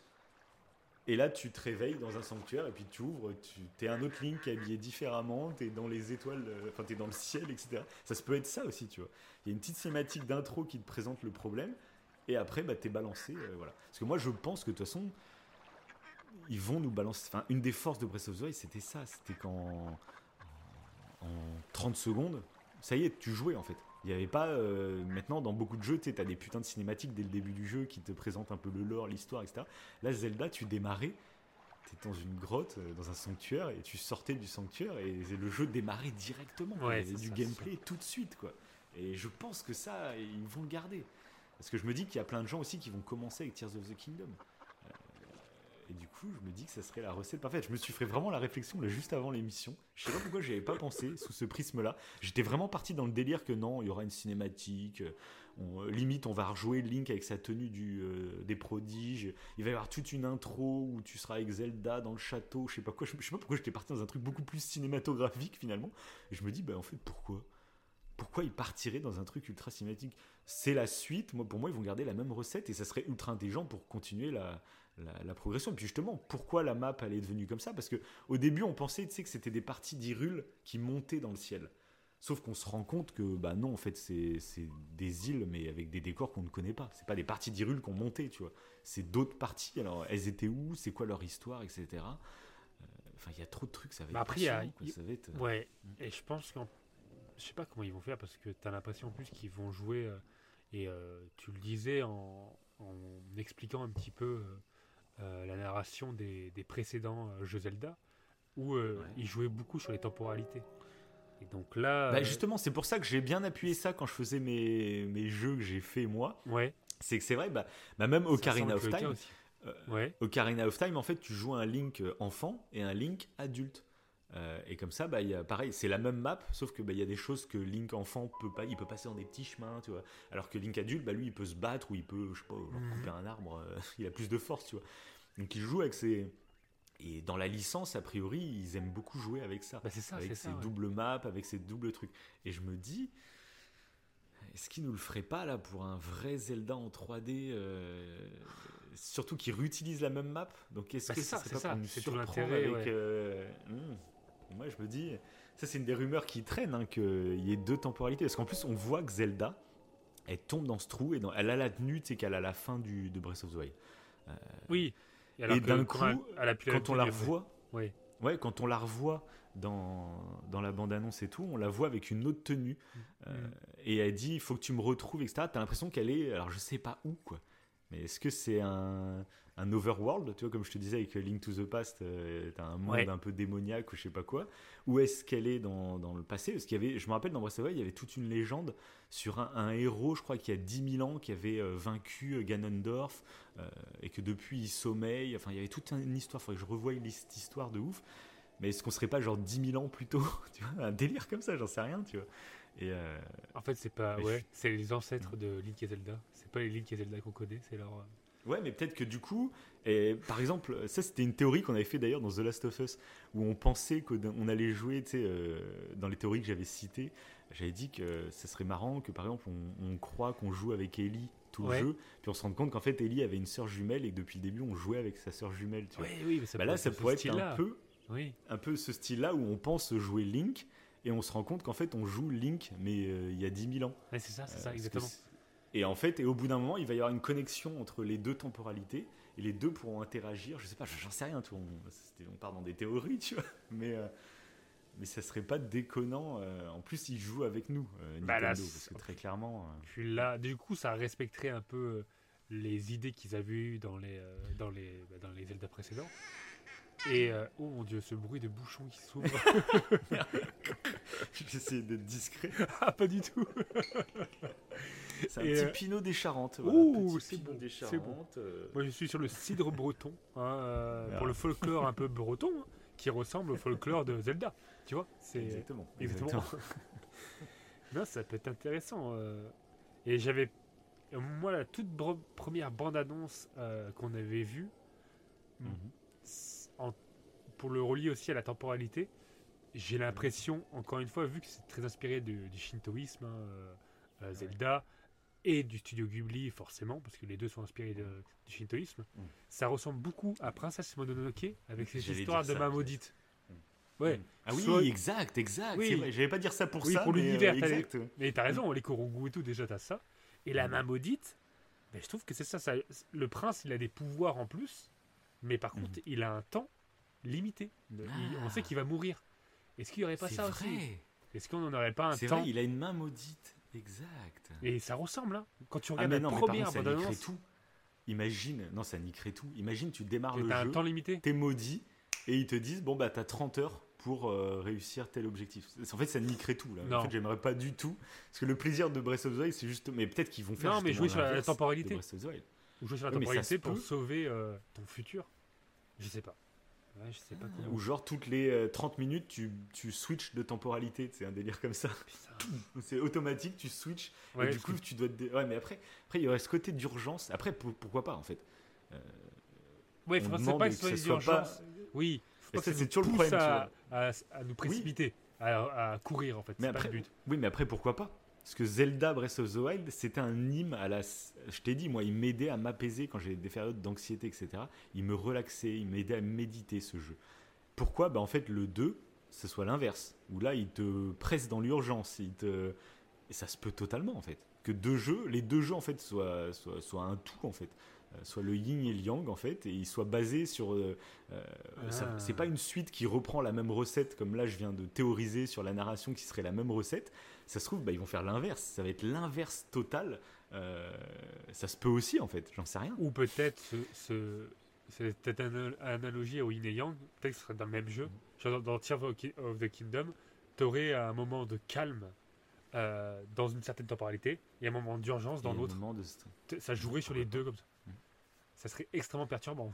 Mais, mais c'est vrai que là, tu vois, euh, le- non mais le truc que tu viens de parler du bras maudit, c'est vrai que bah, je l'ai vu dans les bandes annonces. Ça m'a, j'avais même pas pensé à Princesse Mononoke, mais maintenant que tu le dis, c'est clair. Et Ouais, en parce plus, qu'on sait qu'ils sont euh, inspirés mais je me dis, ça. Donc, euh, ouais. mais je me dis que forcément, il va y avoir une contrainte vis-à-vis de ce bras, parce qu'on a l'impression que ce bras nous amène des pouvoirs. Que des pouvoirs, on, ouais. on dirait qu'il a, on dirait qu'il a plus la tablette Sheikah, euh, mais que du coup il a des pou- nouveaux pouvoirs et t'as l'impression que c'est un peu le bras qui lui donne. Mais du coup, si c'est une malédiction ou je ne sais quoi, parce qu'il a l'air quand même cramé, hein, euh, forcément il y aura une contrainte. Et puis en plus. Zelda lui dit donne le pouvoir. Alors, qui Ah oui, Est-ce qu'elle a dit ça euh, Genre, Link devrait le donner à Ganondorf Pour le. Je sais pas, pour le maudire lui? Euh, Je sais pas. Ou est-ce que c'était. Moi, je- moi Je quand je l'ai entendu dans le trailer, quand elle dit ça, j'ai l'impression que ça teasait un deuxième personnage jouable. Moi, c'est ce que je me disais. Donc, Wow. pas, pas jouer en coop, hein, je pense pas en coop. Ouais, alors ça, c'était mais je gros pensais. espoir euh, qui. qui... Ouais, je sais pas. Mais c'est vrai qu'on en va avait parlé. Je me rappelle quand on jouait à Breath of the Wild, bah, toi en plus tu, tu faisais des sessions tout seul, mais tu faisais des sessions donc avec ta fille. Et, euh, et en parallèle, vous jou- jouiez à Mario Odyssey et, euh, et vous pouvez jouer un peu en coop. C'est Mario, elle pouvait balancer le chapeau, truc comme ça. Il disait, ah, Oui. c'est dommage que dans, dans Zelda, il n'y a pas une petite fonctionnalité, tu vois, parce qu'elle était petite en plus. Donc tu disais, ça pourrait être cool que moi je fais mon aventure et puis elle, elle puisse m'aider. et Mm. Voilà. Et du coup, on a- je me rappelle qu'on était parti en théorie. Imagine dans le 2, bah, le jeu, en fait, il soit jouable en coop et tout. Mais franchement, moi, ça me casserait un peu le délire. Euh, je t'avoue que Zelda, bah, comme on disait, euh, ça travaille beaucoup sur l'imagination, sur. euh, t'as envie de développer ton personnage, t'as envie d'être euh, attiré par ta propre curiosité et tout. Et je pense que c'est un jeu, si tu le fais en coop, tu l'apprécies pas du tout de la même manière, en fait. C'est pas du tout le même jeu. hein. Ou une, Et une coop à la Death Stranding, où tu peux communiquer en, en online avec d'autres joueurs. Euh, ouais, ouais, mais alors là, par contre, on est chez Nintendo. hein, donc, euh, online, à mon avis, Ouais, c'est clair. c'est mort. hein. C'est clair, ouais, Ce c'est sera mort. pas ça. Faut payer, t'en plus. Non, oui, et puis même, c'est tellement euh, la galère les online chez Nintendo. Ouais, non, c'est sûr. Ils vont pas s'embêter Non, mais avec c'est que le- truc. Mais moi, je pense, du coup, pourquoi pas un deuxième personnage. Donc, il y avait des moments, il y en a qui teasaient qu'on pourrait peut-être jouer Zelda. J'ai pas l'impression oui. que ça se dirige là-dessus, surtout si c'est Zelda elle-même qui dit donne ton pouvoir à je sais pas qui. Mais du coup, bah, pourquoi pas deux Link, du coup, avec deux temporalités, tu vois, ça, ça pourrait coller, du coup. Euh, essaye de contacter ton ancêtre, ou j'en sais rien, tu vois, un délire dans le genre. Et, euh, Ouais, mais trop, trop, ouais. Trop. Mais d'ailleurs, parce qu'on voit les prodiges, on les voit. Alors qu'ils sont morts, logiquement. Non, on euh, voit pas les prodiges, on voit leurs descendants, justement. Ça a été Ah. une, une question, je crois, qui est pas mal revenue. On voit leurs descendants. Euh, Je crois que c'était les. Ok, d'accord. Non, non, à chaque fois, ouais, euh, je crois pas qu'on voie un prodige hein, d'ailleurs. hein. On voit les nouveaux, on va dire prodiges, parce que c'est leurs descendants à chaque fois, tu sais, qu'on voit dans Breath of the Wild. hein. Euh, et je sais pas si on voit les fantômes des anciens, j'en sais rien. Mais par contre, un truc qui est très intéressant dans le trailer aussi, c'est qu'on se demandait pourquoi le jeu s'appelait euh, Tears of the Kingdom, donc les larmes du royaume. D'ailleurs, je trouve que c'est un truc qui est très très drôle, c'est que Breath of the Wild, bah, c'est resté Breath of the Wild. À aucun moment on l'a appelé le souffle de la nature, tu vois. Et, euh, et, Tears of the Kingdom, les larmes du royaume, je trouve c'est classe aussi. Euh, mais on continue de le dire, c'est TOTK, c'est Tears of the Kingdom, tu vois. Je sais pas pourquoi Zelda, ça reste en Ocarina of Time, tu vois, ça reste en, en anglais. Ah oui, c'est vrai, c'est vrai. C'est plus classe. Ça cool, ça donne un charme. c'est vrai que Tears of the Kingdom, mais ça envoie du bois. Moi, je me, je me demande toujours quand ils sont en réunion et putain, faut qu'on choisisse euh, le titre du jeu. Faut que ça soit un truc qui a un lien vraiment avec le jeu, mais en plus, il faut que ça en jette, tu vois. C'est tellement important. Dans... Et là, Tears of the Kingdom, je trouve ça défonce. C'est trop bien comme nom. et du coup, on s'est demandé pendant pas mal de temps Tears of the Kingdom, les larmes du royaume, qu'est-ce que c'est en fait?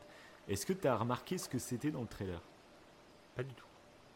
Pas, du, tout. Ah, ça c'est intéressant. Parce qu'on voit à la fin Zelda qui a, une, euh, qui a une sorte de bijou dans les mains. C'est un bijou en forme de goutte d'eau. Donc on peut en conclure que c'est ça, les larmes du royaume. C'est des, objets, des pierres. Et on remarque euh, que justement les, les, descendants des, des prodiges, euh, quand ils sont dans les plans avec Link, et, ben on, voit qu'ils en portent, genre en collier, ou alors il y en a un qui, qui l'a sur son, sur son bras, etc. Que, donc ces uh-huh. nouveaux prodiges, on va dire, ont des larmes du royaume. Et du coup, bah ça c'était une question qui était assez intéressante. C'était un des défauts qui était revenu dans Breath of the Wild, qui avait déçu, on va dire, les fans de la saga. C'est que dans tous les autres Zelda, il y a des donjons thématisés. Il y a le temple de l'eau, le temple du feu, et c'est vraiment des gros gros donjons qui sont thématisés sur un truc. Et généralement dans les autres Zelda, en fait, tu, tu, tu tes armes, en fait, tu les débloquais dans ces donjons. Euh, T'arrivais dans un donjon, on t'offrait le boomerang, et d'un coup tu découvrais tout le gameplay avec le boomerang, et le donjon en gros était articulé euh, euh, faire plein de trucs avec ton boomerang. Comme ça, c'est une sorte de tuto géant, limite, euh, pour après utiliser le boomerang un peu partout. Après, tu sortais du temple du feu, par exemple, avec ton boomerang, et du coup, dans la map, bah, tu avais plein de trucs à débloquer que tu pouvais pas avant parce que tu n'avais pas le boomerang, tu vois. Pareil, des fois, tu apprenais à sauter, des fois, tu apprenais. Enfin, voilà. Mhm. Et du coup, bah, dans Breath of the Wild, le concept, c'est justement de te dire. Euh, bah non, en fait, tu as tout dès le départ. Dès que tu quittes le plateau du prélude, tu as tout. Oui, c'est ça. Tu peux faire le jeu dans tous les sens. Ouais. Et du coup, bah, il y avait les créatures divines qui étaient là, mais beaucoup ont reproché, bah, du coup, elles n'étaient pas thématisées, elles se ressemblaient beaucoup dans l'architecture et tout. Pareil, tous les sanctuaires, ça se ressemblait quand même beaucoup. C'était un peu le truc un peu dommage, toujours la même musique, toujours la même architecture. Même si les énigmes étaient ultra cool, tu sais, il n'y avait pas ce charme, tu, tu retiens pas. Toi, je te dis la créature divine de l'oiseau, si je te dis euh, c'est quoi dans ce donjon qui t'a marqué euh, ouais, Je me rappelle même plus le concept du donjon, tu vois, je suis là, bon. Et ça, c'était une critique qui revenait. Et du coup, c'est un des trucs que tout le monde attend pour le 2, c'est qu'il y ait le retour des donjons thématisés. On n'a pas la confirmation totale, mais dans le trailer, tu vois par exemple dans le désert Gerudo, tu vois une structure géante qui sort des sables. Oui, bah, de toute façon, il y a avoir de, pas mal de nouvelles créatures, hein, j'ai l'impression. Dont celle que tu dis là, en plus, oui. Et puis, non, mais c'est même pas une créature qui sort, c'est que beaucoup pensent que c'est carrément un gros donjon thématisé qui est en train de sortir du, truc, quoi. Et à mon avis, ça va sortir à plein de coins de la map. Il va y avoir des donjons thématisés. Et du coup, par exemple, bah, tout le monde se dit oui, mais s'il y a des donjons, faut qu'il un, faut qu'il y ait un intérêt en fait. Euh, avant, c'était pour aller chercher une arme, sauf que là, c'est pas possible qu'ils réintroduisent ce système d'armes, parce que tu, peux faire tous les donjons dans l'ordre que tu veux. Enfin, c'est pas possible. Et du coup, la grosse théorie, c'est comme il y a l'air d'y avoir plusieurs larmes euh, du royaume, ben, est-ce que c'est pas ces larmes que tu vas récupérer dans les donjons? Ok. Et en gros, ce serait l'intérêt du jeu, c'est que tu, dois aller récupérer des larmes. Alors je sais pas c'est quoi exactement leur pouvoir à ces larmes, hein, j'en sais rien. Mais est-ce que ce serait pas la carotte en fait que dans les donjons en fait tu vas récupérer ces larmes? C'est des objets que tu dois trier, je sais pas combien il y en a. Il y en a qui, je crois qu'ils misent sur 7 ou 8, je crois, j'ai entendu. Euh, mais après je sais même pas pourquoi ils se basent là-dessus. Euh, mais, euh, mais voilà. C'est une théorie qui serait assez intéressante. Comme ça, ça permettrait de faire les donjons dans l'ordre que tu veux. On aurait les donjons thématisés qui pourraient être cool. Et voilà, pourquoi pas? Pourquoi pas, ouais. Sachant qu'après, bon, les villages, pour moi, alors c'est pas des donjons, hein, certes, hein, mais les zones, par exemple la zone des Gerudo, c'était quand même très thématisé au niveau de la lave, au niveau du. C'était chaque domaine, en fait, chaque zone qu'on faisait, même le désert, moi, me suffisait en termes de thématique. C'est vrai, c'est vrai. Ouais, Après, ouais. est-ce que les donjons. Ouais, mais c'est parce que tu, c'est parce que t'as pas fait les anciens Zelda. Voilà, et voilà. tu connais pas la puissance de, de ces donjons de qui sont cultes donjon. dans la licence Zelda en fait, c'est ça. C'est un peu le côté culte, tu vois. C'est comme Mario. euh, si Oui, là il y avait un jeu, euh, il n'y avait pas le royaume champignon, je sais pas quoi, Voilà, ça ouais, ouais. manquerait un peu, il y a un délire. Madeleine de Proust. Oui, non, mais c'est ça. Mais en même temps, mais moi je peux comprendre que c'est beaucoup plus marquant euh, et même c'est impressionnant. Moi je, je l'ai vu du coup après dans Elden Ring, quand j'ai joué à Elden Ring, tu sais, je te le disais que je kiffais en fait quand j'arrivais dans une zone, ben, je voyais le château où il y a le boss de la zone à aller tuer. Sauf que je faisais tout autour de cette zone euh, pour me stuffer, etc. Et le jour, et je me disais un jour, bon bah, même j'étais au taf et je me rappelle, j'y réfléchissais à Elden Ring. Je me disais, attends, bah ce soir, non, je suis bien stuffé et tout. Bon bah ce soir, le rendez-vous est pris, je monte au château, tu vois. C'est le château que j'ai. Ça fait 10 heures que je tourne autour, mais que je le vois, de tous les angles de vue, je le vois, ce putain de château. Et ben le jour où tu te dis, allez go, ce soir, je vais au château et j'affronte le boss. Bah ça crée un délire, tu vois. C'est.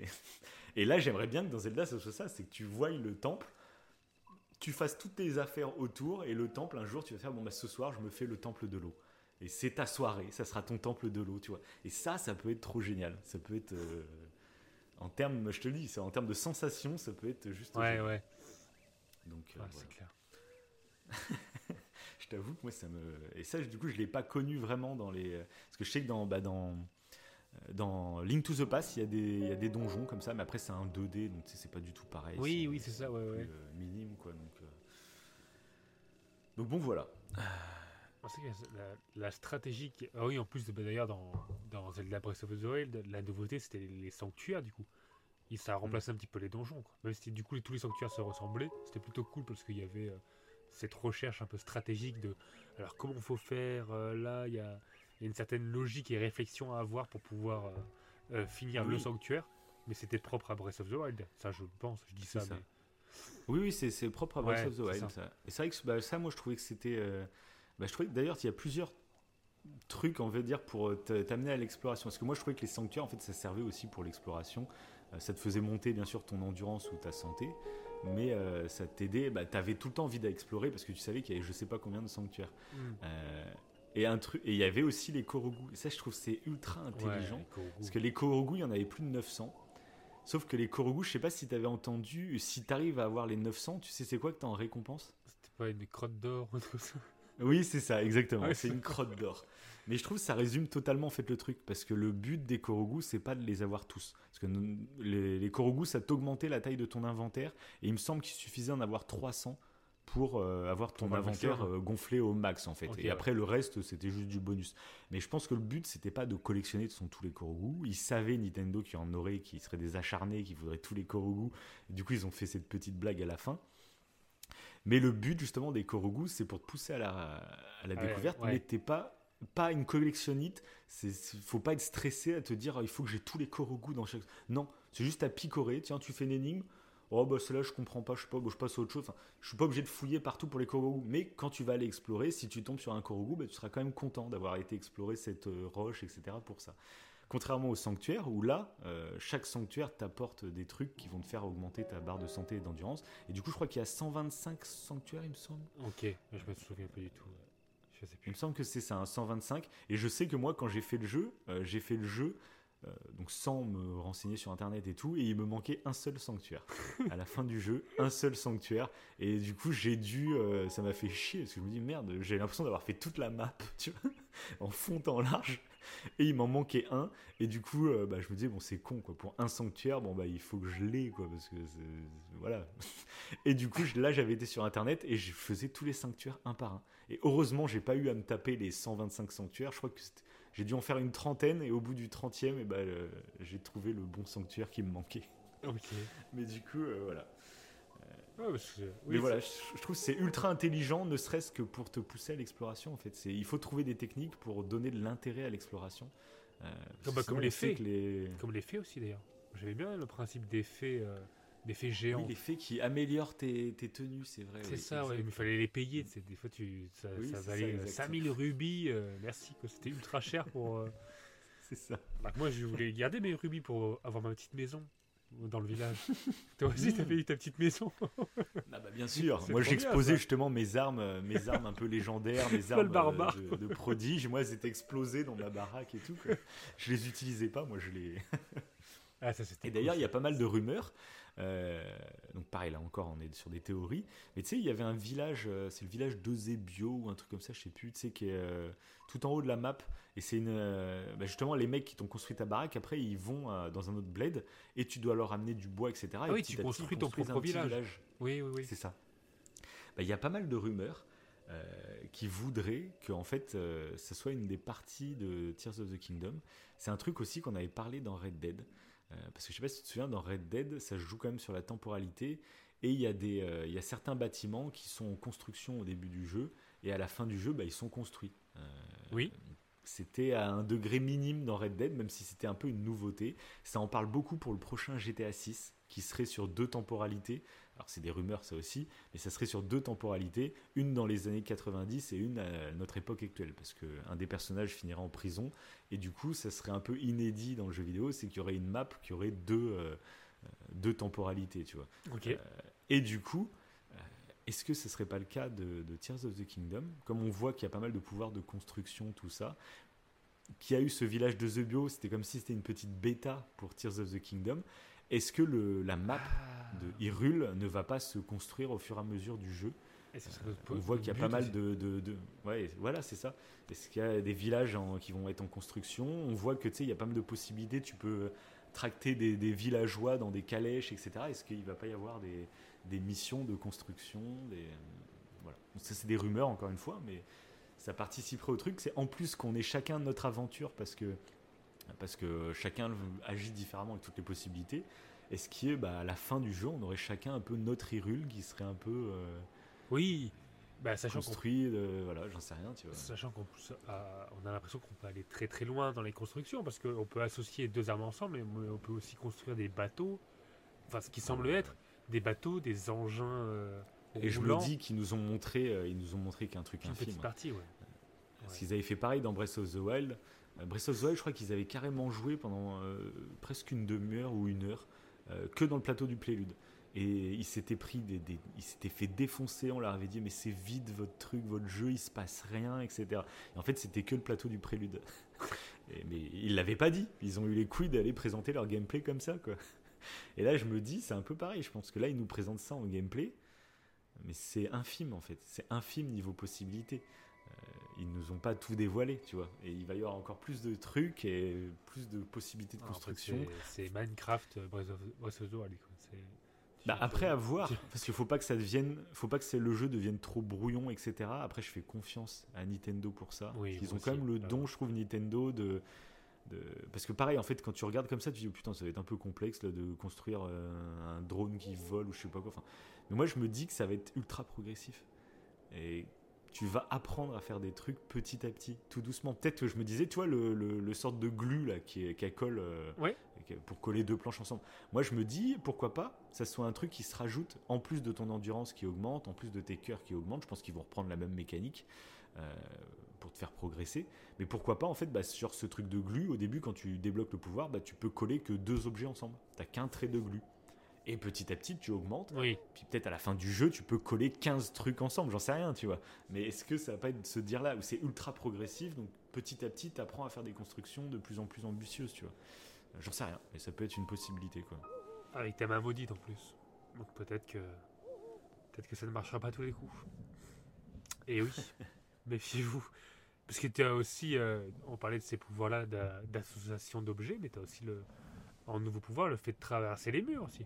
De traverser certaines Oui, parois. c'est vrai. En quoi hauteur, En hauteur tu peux. euh, ouais, que la hauteur, ils ont dit. Ah ouais, quelle hauteur, oui. Mais c'est euh, pareil. Ça, c'est pareil. Mm. Ça Ah peut- bah ça, ça- c'est- tu peux accéder à des mondes cachés, peut-être que. Ah, Exactement. Euh, Là, il y a des grottes euh, secrètes, des, des- des parois inaccessibles, etc. Donc, je suis, pareil, je suis quand même impatient de voir est-ce que ça casse pas trop le jeu? Parce qu'un des plaisirs, tu vois, un des délires de Breath of the Wild, euh, je sais pas si tu te rappelles, tout en bas à droite de la map, il y a une île où quand tu arrives dessus, euh, bah, en fait, tu perds toutes tes armes et toutes Ah tes ouais, armures. ça, c'est trop bien, Et tes retours à la nature. Et ben j'ai trop kiffé. Ah Parce ouais, que là, je trouvais que ça avait un côté ultra survie. Euh, et je me suis rendu vraiment vers la fin, moi.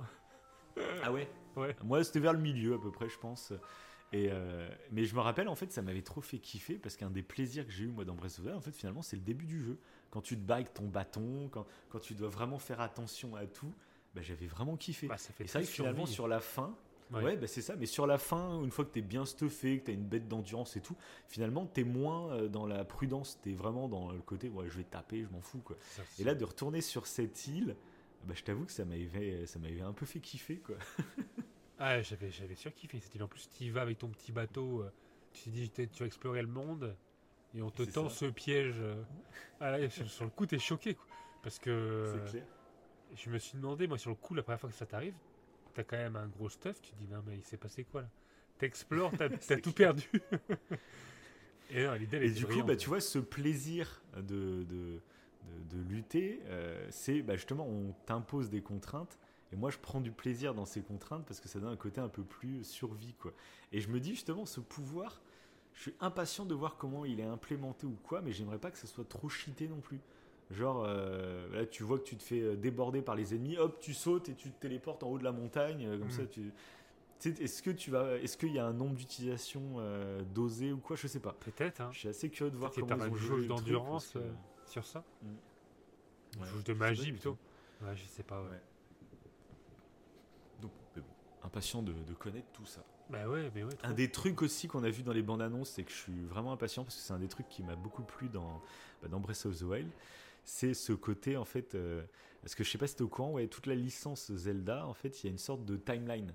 Euh, tous les jeux en fait sont sur une timeline euh, qui est plus ou moins officielle. Disons qu'en fait à la base les jeux ils n'étaient pas pensés pour faire une timeline c'était juste bah, c'est la légende de Zelda Sauf que bah, c'est comme toutes les légendes, en fait, à travers le temps, elle est racontée par d'autres personnes, et du coup, c'est pour ça que ça diffère à chaque fois, tu vois.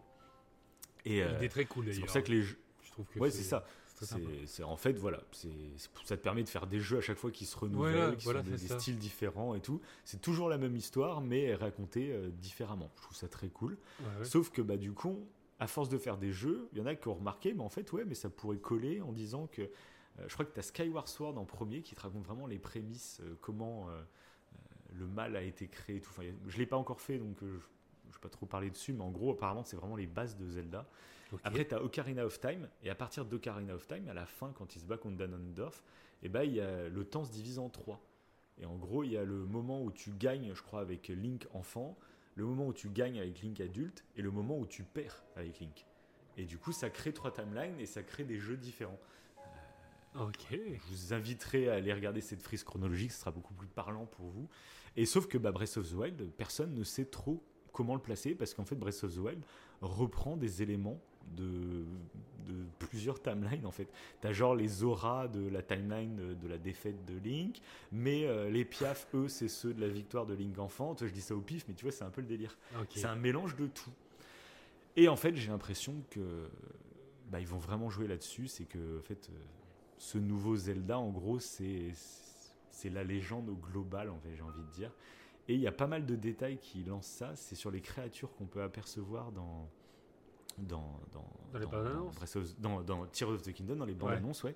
C'est par exemple un moment, alors c'est une anecdote, euh, je sais même pas si elle est vraie, je l'ai entendue dans une émission que j'ai écoutée euh, il y a quelques jours. Okay. A priori c'est vrai parce que c'est des mecs qui s'y connaissaient beaucoup plus que moi sur Zelda, mais c'est vrai que j'ai pas été vérifié. Mais je l'ai dit quand même parce que je la trouve exceptionnellement cool. c'est qu'à un moment on voit, on voit un dragon à trois têtes. Je sais pas si t'as capté dans le. Bah, sur la pub. que Link.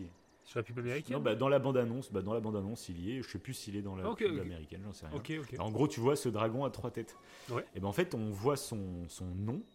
Et euh, le nom de ce dragon à trois têtes, et ben, c'est le même que le premier boss dans le tout premier euh, Zelda. C'était un dragon aussi, et c'est le même nom. Et du coup, c'est là, en gros, Tears of Kingdom, j'ai l'impression qu'ils vont appuyer encore plus sur le lore de Zelda en gros, ça sera une sorte de, de, version pas officielle, mais qui va regrouper toutes les légendes qui sont nées dans tous les jeux. Ils vont appuyer encore plus et ils vont faire sortir où tu vas vraiment affronter des boss euh, qui sont présents dans les autres jeux en fait. Et ça, ça peut être ouf. Déjà, on voit que Ganondorf est de retour. Donc moi, je suis impatient de le découvrir parce que finalement, je l'ai entreaperçu au début d'Ocarina of Time, mais pas assez pour le découvrir réellement. Je sais qu'il est dans Wind Waker, Ganondorf. Ouais. Je sais plus dans quel autre jeu, peut-être Twilight Princess, je sais pas. Il est dans Super. Smash Bros Melee, je crois. Oui, mais. à chaque fois. Ah mais je l'aimais bien. Je l'aimais bien. comprend pas, tu sais. Ah oui. Et Je du coup, bah, en fait, je suis vraiment, je suis vraiment impatient de le découvrir parce que Ganondorf, de toute façon, euh, enfin, c'est, c'est un peu comme Dark Vador, tu vois, c'est une sorte de méchant. Même si t'as joué à aucun Zelda, je sais pas, Ganondorf, t'as déjà entendu parler, même visuellement, tu t'arrives à le situer, je trouve. Donc moi, je suis trop impatient. Là, je vais le découvrir réellement dans ce jeu. Euh, et quand je vois la hype que ça fait monter chez les fans de Zelda parce que c'est leur méchant emblématique, je suis trop pressé de le découvrir. Ça. Enfin, ça va Oui, parce que dans génial. Breath of the Wild, le, le méchant euh, qu'on voyait, c'était pas une, un- une C'est aura. Ganon. Ah, Ouais, c'est ça. En gros, c'est la, la manifestation de la rage de Ganondorf, en fait. ah oui, c'était ça. Euh, c'est. Ganon, euh, Ganon la bête, je sais plus comment il l'appelle. euh, en gros, c'est sa rage sous forme. En gros, j'ai pas regardé trop les, les- les histoires de Ganondorf et tout, mais en gros, il y a un délire comme ça où c'est une. En gros, c'est un mec qui a été maudit par le mal. En fait, il y a le mal qui a créé une malédiction, on va dire, et c'est un, un mec pas lambda, mais en gros, c'est un mec qui a été comme possédé, qui a, qui est devenu le mal euh, humain, tu vois. En gros. Ok, ok. Et en gros, c'est deux, deux entités différentes, en fait, quoi. Donc, euh, Après, ça peut être Voilà. sympa d'ailleurs qu'on en prenne. euh, Parce que dans Breath of the Wild, tu avais quand même pas mal de petits textes, euh, parfois que tu pouvais Mhm. trouver, et ça te permettait d'approfondir soit la culture de certains villages, hein, ou soit de certains personnages. Et ça serait cool Mhm. d'avoir ça pour Ganondorf. Du coup, moi je le connais pas du tout non plus. Ah bah là, de toute façon, Mais d'avoir des détails sur lui ou sur son histoire, même en cinématique, ça peut être ouais, très cool. ouais. Et savoir d'ailleurs Ah putain. ses, ses ambitions, pourquoi il fait ça, peut-être qu'il y aura un vrai... Pas un truc trop classique, bah c'est un méchant qui veut contrôler le monde, ok, Ah, mais ça se peut que ça soit ça. hein. On reste dans du, du Zelda. Hein. Euh, ça se peut que c'est juste le mal incarné. euh, Bah après, moi je ça trouve se peut que, ça quand soit ça, même, mais ça, euh, voit comment, ça dépend comment c'est tourné après. C'est toujours la même chose. Oui, c'est ça.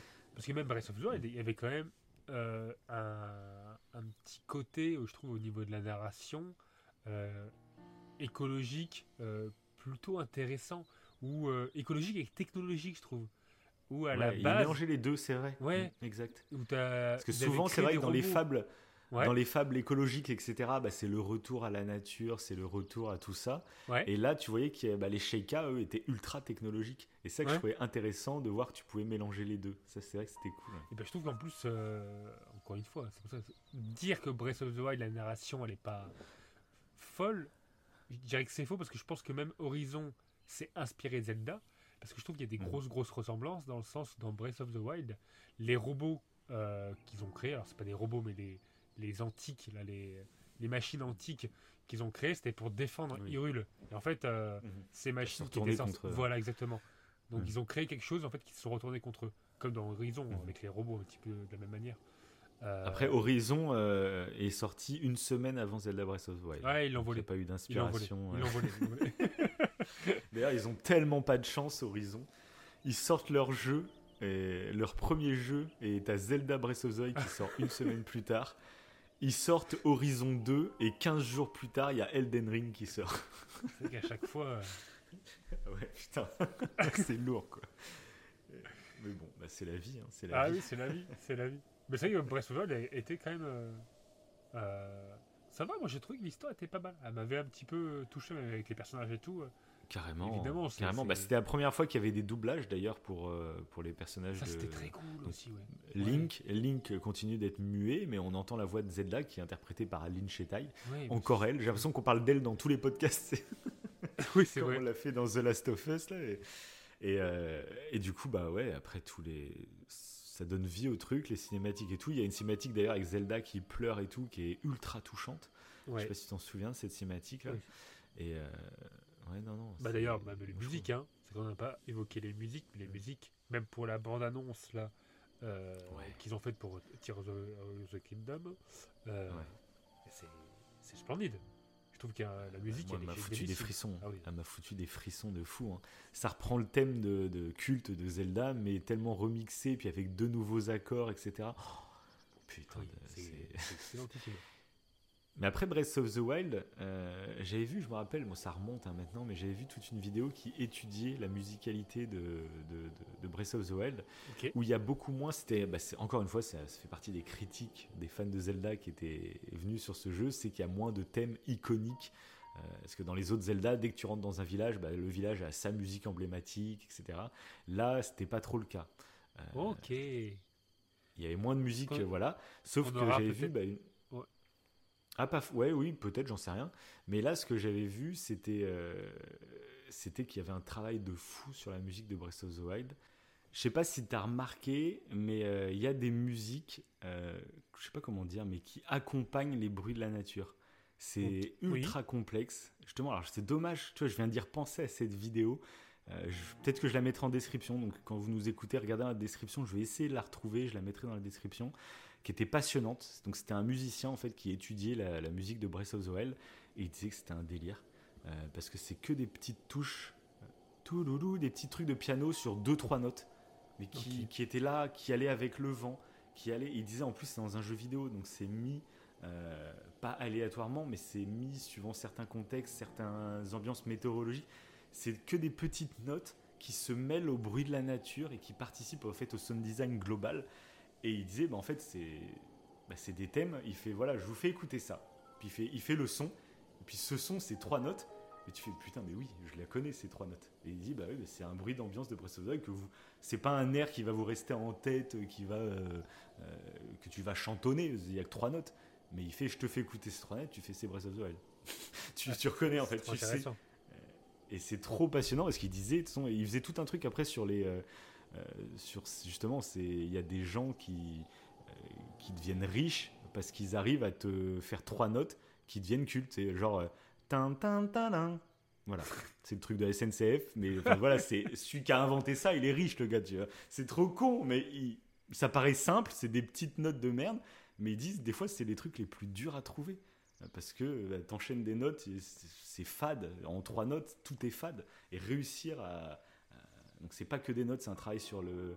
Je suis pas un pro de la musique, hein, tu vois, mais c'est un travail sur les, les, tons aussi. Les, enfin, bref, Y a la vidéo était passionnante là-dessus, et puis c'est pour montrer aussi que moi je trouve s'il y avait des, des musiques, est-ce que tu écouteras les musiques des anciens Zelda?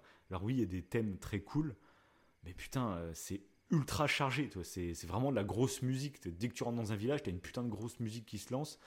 Euh, là, je trouve ça participe justement au côté, euh, tu es proche de la nature et du coup, tu as une musique qui est là pour accompagner la nature, qui est pas là pour la cacher et puis tu as une ambiance musicale, tu vois.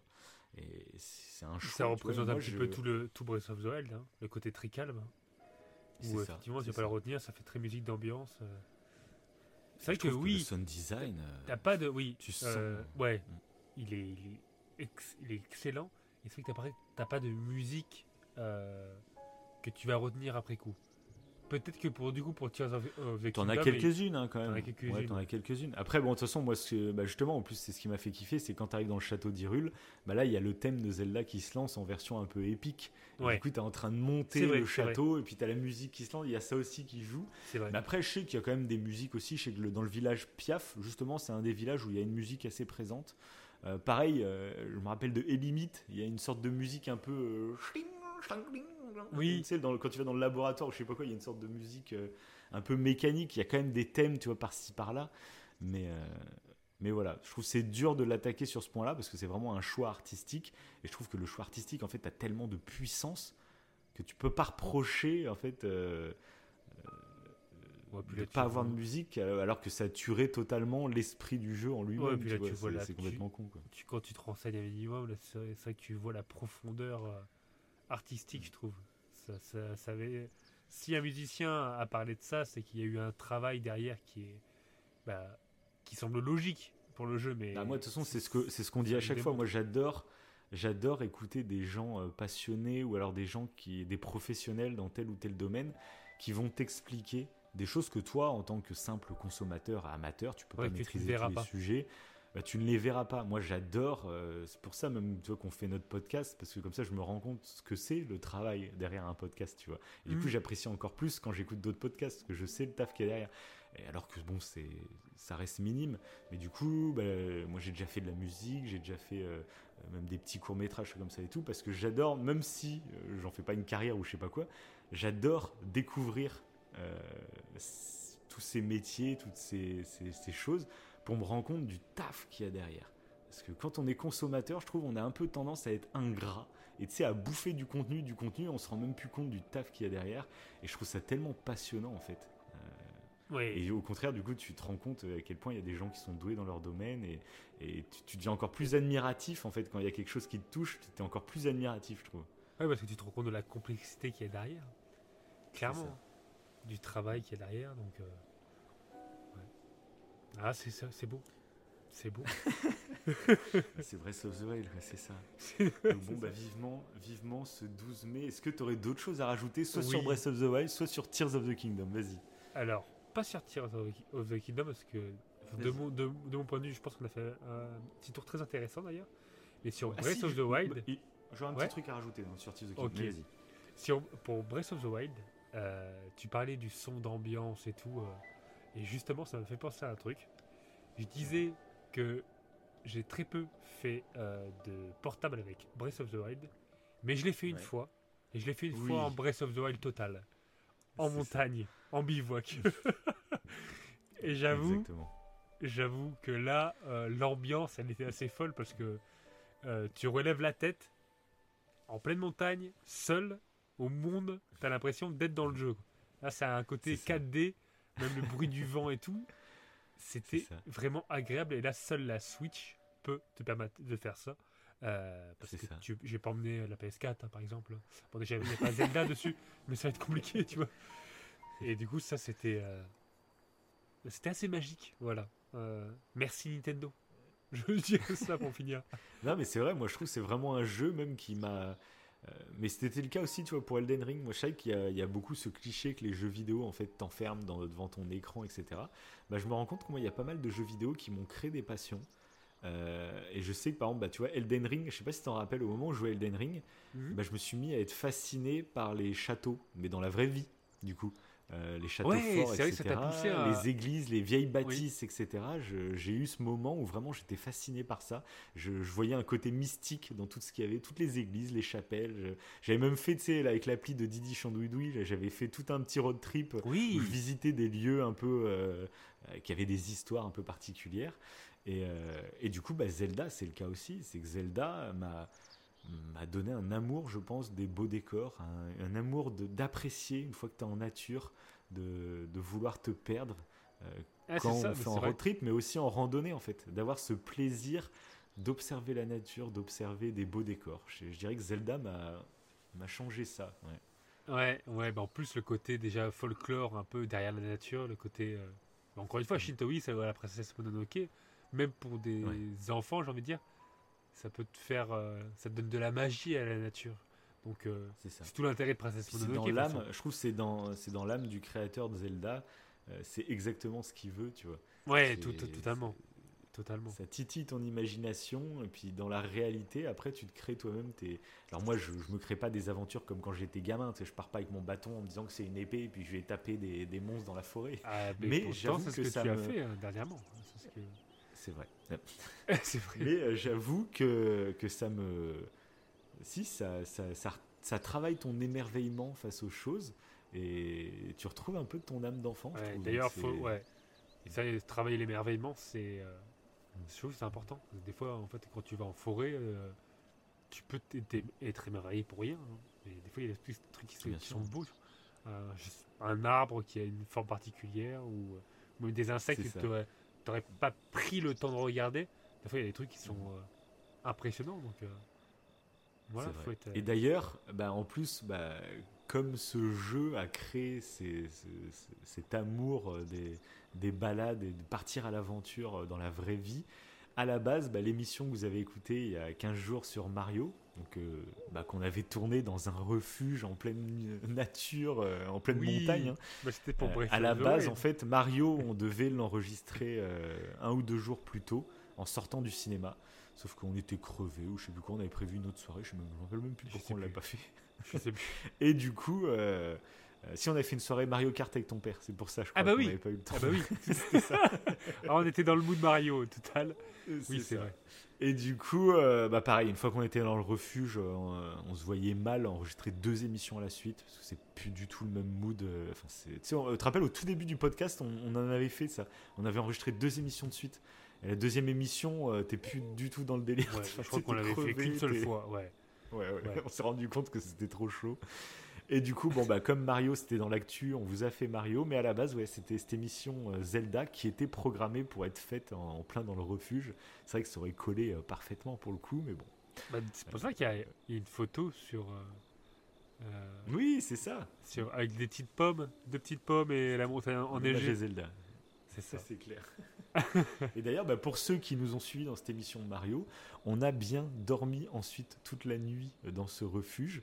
On a voulu mettre, euh, il y avait une petite cheminée bricolée, on a mis de la fumée dans tout le refuge, donc on l'a vite éteint ce feu.